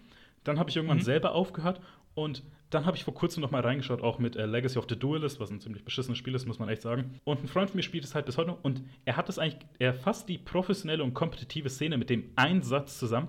Wenn du eine neue Karte in dein Deck tun willst und sie nicht, sobald du sie spielst, sofort eine Pistole rausholt und dein Gegner erschießt, hat sie in deinem Deck nichts verloren und das fasst es auch einfach zusammen. Das ist unmöglich mehr da reinzukommen in die kompetitive Szene. Es ist sehr, sehr schwierig. Also ich habe ja die Gäste dann immer da, wie sie darüber erzählen. Ich denke, so, okay, ihr seid schon Jahre drin, deswegen funktioniert das auch. Aber jetzt als Neuankömmling da einzusteigen, das ist sehr, sehr schwierig. Und die neuen Regeln, ich, ich blick da halt auch nicht mehr durch. Also ich habe mit äh, Yu-Gi-Oh! GX habe ich noch ein bisschen geguckt, aber da waren die Regeln noch überwiegend alt. Das heißt, das Fusionieren war noch da, aber ey, was jetzt danach alles kaum Pendel, Synchro, Xyz, Link, was jetzt da ist, das ist viel zu viel. Ich blick da nicht mehr durch. Ich finde vor allem jetzt gerade die Vorstellung wichtig, weil kompetitive Duelle sind ja meistens so, wenn es länger als drei Züge dauert, dann ist schon zu lang. Stell dir mal vor, du jetzt auf einmal bist auf so einem professionellen Level, du gehst zur World Championship, die halt, keine Ahnung, ich sag jetzt mal London oder so ausgetragen wird, nimmst dir extra Urlaub dafür und du wirst in einem Zug fertig gemacht. Nee, ich glaube nicht, dass es bei Profis passieren kann. aber mittlerweile sieht das auch so aus, dass du schon verlieren kannst, bevor du einen Zug gemacht hast. Aber trotzdem, so, du nimmst ja Urlaub, du nimmst extra so ein Ticket, um da hinzufliegen, wo und dann so in einem Zug fertig gemacht wird. Ey, das ist übel. Ja, ja das ist echt schlimm. Okay, der nächste Anime, wo ich nur noch so kleine Fetzen im Kopf habe, aber ich weiß, dass einen richtig geilen Euro-Trance-Song als Intro hat, und zwar Inuyasha. Ja, hat einen geilen Trance-Song. Äh, ich bin Inuyasha nie wirklich reingekommen. Also, ich mochte Ranma über alles. Ich mochte die Geschichte zwischen Akane und Ranma, diese, diese Beziehung, die sie irgendwie nie geführt haben, weil sie sich irgendwie gehasst, liebt haben und so weiter. Ich, das ist so eine der wenigen Romance-Dinger, die ich wirklich gemocht habe. Aber die Romance zwischen Inuyasha und äh, Kagome habe ich irgendwie im Nachhinein ist es wie Twilight. Ey, der Junge ist 3000 Jahre alt und du bist 15. Ey, da ich so, wow, wow. Ich, ich, also ich glaube, ähm, gerade für den westlichen Markt war Inuyasha wirklich cool, weil da einfach sehr viel aus der japanischen Mythologie erzählt wurde, was auch sehr interessant ist. Aber irgendwie bin ich da nie wirklich reingekommen. Ich würde sagen, Aang war genau, chronologisch gesehen 112 Jahre und Katara war 16. Ja, aber er wurde wie soll ich sagen, ähm, aufbewahrt für 100 Jahre und ist nicht gealtert. Im Gegensatz zu Inuyasha, der auch gealtert ist, aber man es nicht sieht. Ach Gott, oh Gott, oh Gott, okay, ich komme in Teufels Küche. Das ist eine andere Sache. Und zwar kommen wir zu den nächsten zwei Animes, die so ein bisschen äh, wirken wie Pokémon bei Wish bestellt, wo ich glaube, wir können über beide gleichzeitig reden. Und zwar Monster Rancher und vielleicht das andere, wenn du kennst, Dinosaur King. Ähm, Monster Rancher, das ist jetzt ein bisschen gemein, dass du sagst, Monster Rancher ist äh, Pokémon auf Wish bestellt, weil Monster Rancher eine sehr, sehr, sch nicht schlimme, sondern sehr, sehr düstere Lore hat. Und auch eine Geschichte ist zwar so ein Isekai, der Hauptcharakter ist nervig, aber die Welt, die sie darum herum aufgebaut haben, ist sehr interessant und äh, düster. Dazu kommt, glaube ich, dieses Jahr eventuell noch was äh, ja, da, das, von irgendwelchen. Äh, ja, das wurde ja im Zuge der Gamescom angekündigt, dass der erste und zweite Teil der Spiele, die damals, ich glaube, in den 90ern für die PS1 rauskamen, jetzt nochmal für die Switch rauskommen und andere Plattformen. Und ich habe mir den Trailer angeschaut und ich habe mir gedacht, das sieht nicht so spaßig aus, bin ich ehrlich. Das war zu langsam. Nee, die Spiele, die Spiele sind, glaube ich, nicht so gut. Aber die Serie, ich weiß jetzt auch nicht, ob die gut gealtert ist oder nicht, aber da zu der Serie, es könnte, glaube ich, sein. Ich weiß nicht, ob ich was vor, vorwegnehme, ich darf, hoffentlich nicht. Aber ähm, die Serie kommt auf Deutsch nochmal auf Blu-ray und so weiter. Oh, geil. Ähm, ich weiß nur, warte, vielleicht erinnerst du dich, weil nicht, dass jetzt irgendwie so ein Warntraum von mir ist. Hatte der Protagonist wirklich Rollschuhe dabei als einziges Item? Er hatte Rollschuhe. Er hatte Rollschuhe und ist mit seiner PlayStation Disc in diese Welt gekommen. das war auch ein geiles Feature, dass man so, während man gespielt hat, Musik-CD einlegen konnte und daraus irgendwie ein Song gemacht, äh, aus dem Song ein Monster gemacht wurde. Ich würde, kann ich mir bei der neuen Version, wenn es irgendwie mit Spotify zu verlinken ist, so erstmal ein Monster von allen Lil Nas X Songs machen, schauen, wie die aussehen und dann das Spiel nie wieder anfassen. Das ist eine sehr, sehr gute Idee. Das klingt echt es klingt echt schlecht. Aber von dem zweiten Genre, was du, oder Serie, die du sagst, kenne ich nicht. Äh, Dinosaur King, ich als großer Dinosaurier-Fan, der in seinem Arbeitszimmer ein Poster, also wirklich, ich habe als einziges in meinem Arbeitszimmer eine Tafel, wo alle Podcast-Termine draufstehen und ein Poster von die Sendung mit der Maus zur Dino-Ausgabe. Ich bin großer Dino-Fan. Okay. Und es war halt eigentlich wirklich Pokémon, aber mit Dinosauriern. Die drei Protagonisten, also so Baby-Dinos, ein äh, Baby-Triceratops, ein Baby-Allosaurus, glaube ich auch die dann, wenn sie kämpfen mussten, größer wurden. Dann war es halt mehr so, okay, einer der Dino-Karten, die wir am Anfang der Serie verloren haben, ist gerade ausgetickt und die müsst ihr jetzt wieder einfangen. Los geht. Aber da ist auch noch die, äh, irgendwie der gegnerische Konzern, der jetzt auch die Dinos haben will. Deswegen greift die an. Okay, das sagt mir überhaupt nichts. Ich, ich gucke es gerade auf, äh, auf Google und äh, ja, das Spiel habe ich irgendwo schon mal gesehen. Das DS-Spiel. Aber die Serie kenne ich überhaupt nicht. Ich glaube, das ist zu einem Zeitpunkt rausgekommen, wo ich dann halt einfach keine Animes mehr auf RTL 2 geguckt habe, weil es gab irgendwann, ich würde mal sagen, den Downfall von Animes auf RTL 2, wo dann die Synchro einfach sehr schlecht wurde. Dragon Ball, äh, hier, nicht Dragon Ball, sondern hier One Piece war das Problem, wo alles zensiert wurde und ähm, irgendwann liefen ja gar keine Animes mehr auf RTL 2. Ich glaube, das ist so eines der letzten Relikte gewesen. Gut, dass du sagst, die letzten Relikte, denn wir kommen zu den letzten zwei Serien, wo ich sage, die liefen zwar nicht auf RTL 2, aber ich wollte sie unbedingt mit dir hier besprechen. Und zwar, es sind ich sag erstmal den ersten, und zwar Samurai Champloo. Ja, eine der besten Serien aller Zeiten. Die Sache ist, weil ich kann auch gleich den nächsten Titel sagen und sagen, was die Misere bei mir ist, und zwar Cowboy Bebop. Ich will die mir mhm, anschauen. Auch eine der besten Serien. Ich will die mir anschauen, weil ich die nicht habe, aber kein Streamingdienst hat die im Angebot. Also, ich will nicht. Netflix hatte, Netflix hatte äh, Cowboy Bebop gehabt. Ich weiß nicht mehr, ob sie sie haben. Ich glaube nicht mehr, so im Zuge jetzt der Live-Action-Serie. Und ich glaube, das Samurai Champloo war auch sehr, sehr lange auf äh, Amazon Prime. Da habe ich äh, die auch zum Teil wieder geguckt. Ja, hatte, Präteritum. Ich will halt nicht zur Piraterie ja. greifen. Ich will die halt legal sehen, aber die gibt's halt nirgends. Weil ich halt oft ja, euch oder andere höre, wie geil diese Animes sind. Also Peppermint Anime hat äh, die Cowboy Bebop Blu-rays, da habe ich auch meine Collection und bei Samurai Champloo sehe ich gerade, du kannst jede Folge für 1,99 Euro auf Amazon kaufen. Ich glaube, das mache ich irgendwann echt. Deswegen, okay, kannst, machen wir es, als ob es jetzt gerade ein Verkaufspitch zum Ende der Folge ist. Schaffst du es mir, schaffst du es mir, Samurai Champloo und Cowboy Bebop zu verkaufen? Shoot. Okay. ähm, Samurai und ähm, Cowboy Bebop sind, Samurai Champloo und Cowboy Bebop sind meine persönlichen Highlight-Animes, meine Top 3 Animes, weil. Äh, Zusammen mit welchem? Zum einen, beim dritten, da bin ich immer am Schwanken. Es ist halt so, beim 3 kann es Full Metal Alchemist Brotherhood sein, da kann es Neon Genesis sein oder es kann auch Death Note sein. Und ähm, bei Cowboy Bebop ist halt einfach, du hast einfach den geilen Stil. Du hast diese Zukunftswelt mit den super coolen Charakter Spike Spiegel, der eine dunkle Vergangenheit hat und Kopfgeldjäger auf der Bebop ist mit seinem Kumpel ähm, Jack Black, die dann von die dann von einem Planeten zum nächsten reisen und Abenteuer erleben mit super geiler, stylischer Musik, schönen Bildern, interessanten Charakteren, die dazukommen. Es kommt irgendwann Faye Valentine, es kommt irgendwann ein, ein Hund dazu, uh. äh, der, der ein heißt. Es ist ein kleiner, ist ein kleiner Corgi. Oh. Und äh, zum Glück kommt er auch in die Live-Action-Serie. Und diese, diese Truppe aus, dieses Patchwork-Family wächst dann einen auch zu Herzen, weil die Geschichten, die einfach dazu erzählt werden. Es sind so tragische Momente, es gibt lustige Momente, es gibt mysteriöse Momente, es gibt Folgen, die dann wirklich nur aus Bildsprache bestehen. ist fantastisch. Ja, die Musik, die Musik, die kickt. Gerade auch das Intro, da kommst du wirklich in diese Stimmung rein, diese Coolness, die, die glaube ich, selten irgendwo wieder eingefangen wurde in dieser Serie, äh, also außerhalb dieser Serie. Und bei Samurai Champloo ist es von den gleichen Machern, aber es geht dann in die Edo-Zeit. Das ist die Zeit, in der dann die Samurais langsam ausgestorben sind. Und da wird ein bisschen alles gemischt. Ne? Es ist ein bisschen Hip-Hop um Samurai.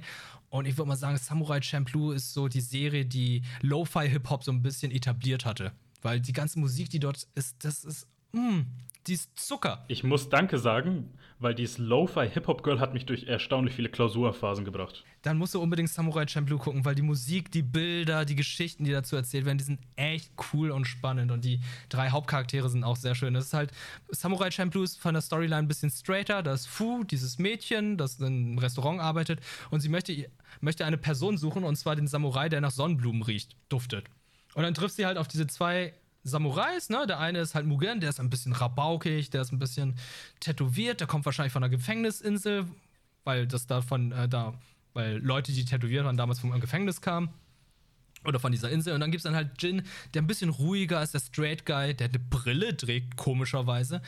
Und die beiden begleiten sie dann, diesen Samurai zu suchen. Und das liegt halt daran, sie hat irgendwie es geschafft, sie zu überzeugen. Und dann reisen sie durch ja, diese Periode der japanischen Zeit, wo dann auch ein bisschen über, wie soll ich sagen, Fremdbesetzung gesprochen wird. Auch äh, was die Ausländer da für eine Rolle gemacht haben. Und es gibt natürlich auch klamaukige Folgen, die dann auch sehr, sehr viel Spaß machen. Ey, weißt du was? Fuck it, du hast mich überzeugt. Ich glaube, ich zahle wirklich einfach. Ich sage auch wirklich, ich hole mir die Collection von Cowboy Bebop und wenn ich schon dabei bin, dann auch noch äh, Samurai Champloo da. Hole ich mir die geilen Collectors Ey, hol dir, hol dir lieber die Blu-ray, weil ich sehe gerade vom Preis her lohnt es sich mehr, die Blu-ray zu holen. Ne, als jetzt die Folgen alle eins, einzeln zu kaufen und digital. Es sei denn, du willst sie digital haben, was natürlich auch nicht schlecht ist. Ihr habt es auf einer High Note enden wir jetzt bei diesem Podcast, bei dieser großartigen Folge, wie es Wirt geschafft hat, mich von Cowboy Bebop und Samurai Champloo zu überzeugen. Deswegen danke dafür und danke für diese großartige Folge. Ey, danke für die Einladung. Es hat sehr, sehr viel Spaß gemacht. Also ein kleines Side Note. Eigentlich habe ich gesagt, hey, komm, ich habe nicht so viel Zeit, aber ich dachte mir so, ey, es macht gerade so viel Spaß. Fuck it, Mann. Ich schiebe meinen Termin ein bisschen weiter nach hinten. Wir nehmen es hier auf. Es kann ja nicht sein, dass wir irgendwie so zu, zu sehr rushen, Mann. Du bist immer wieder gerne eingeladen, deswegen da. Ich hoffe, dass wir dich wieder hier begrüßen dürfen. Bestimmt, bestimmt. Fragen wir aber an. Jederzeit. Bevor wir jetzt aber zu Schluss kommen, ich würde dir gerne die letzten Worte überlassen, aber vor allem, was ist eine Anime-Empfehlung oder Manga-Empfehlung aus deinem Herzen, die du unseren sich hoffentlich geküsst gefühlten ZuhörerInnen mitgeben willst? Nee, die letzten beiden Serien, von denen ich dir vorhin erzählt habe, sind echt meine Lieblingsserien schlechthin. Die haben ey, wenn ich schlechte Zeiten habe, dann gucke ich gerne Samurai Champloo und wenn ich halt irgendwie ein bisschen gute Vibes haben möchte, dann höre ich die Musik von Cowboy Bebop oder gucke die Serie nochmal an. Es ist so gut vertont, sehr gute deutsche Vertonung. Guckt euch das an und unterstützt um Himmels Willen deutsche Synchronsprecher, weil ich finde, wir haben eine wunderschöne deutsche Synchrokultur und die sollen wir auch weiterhin behalten. Und äh, die Leute, die das heutzutage machen, machen auch eine sehr, sehr gute Arbeit, wie die Leute auch schon vor 20, 30 und 40 Jahren. Das hast du großartig gesagt und ich will auch nichts weiter anhängen, außer ich bin Adriano und das war Still Thinking About. Goodbye and good night.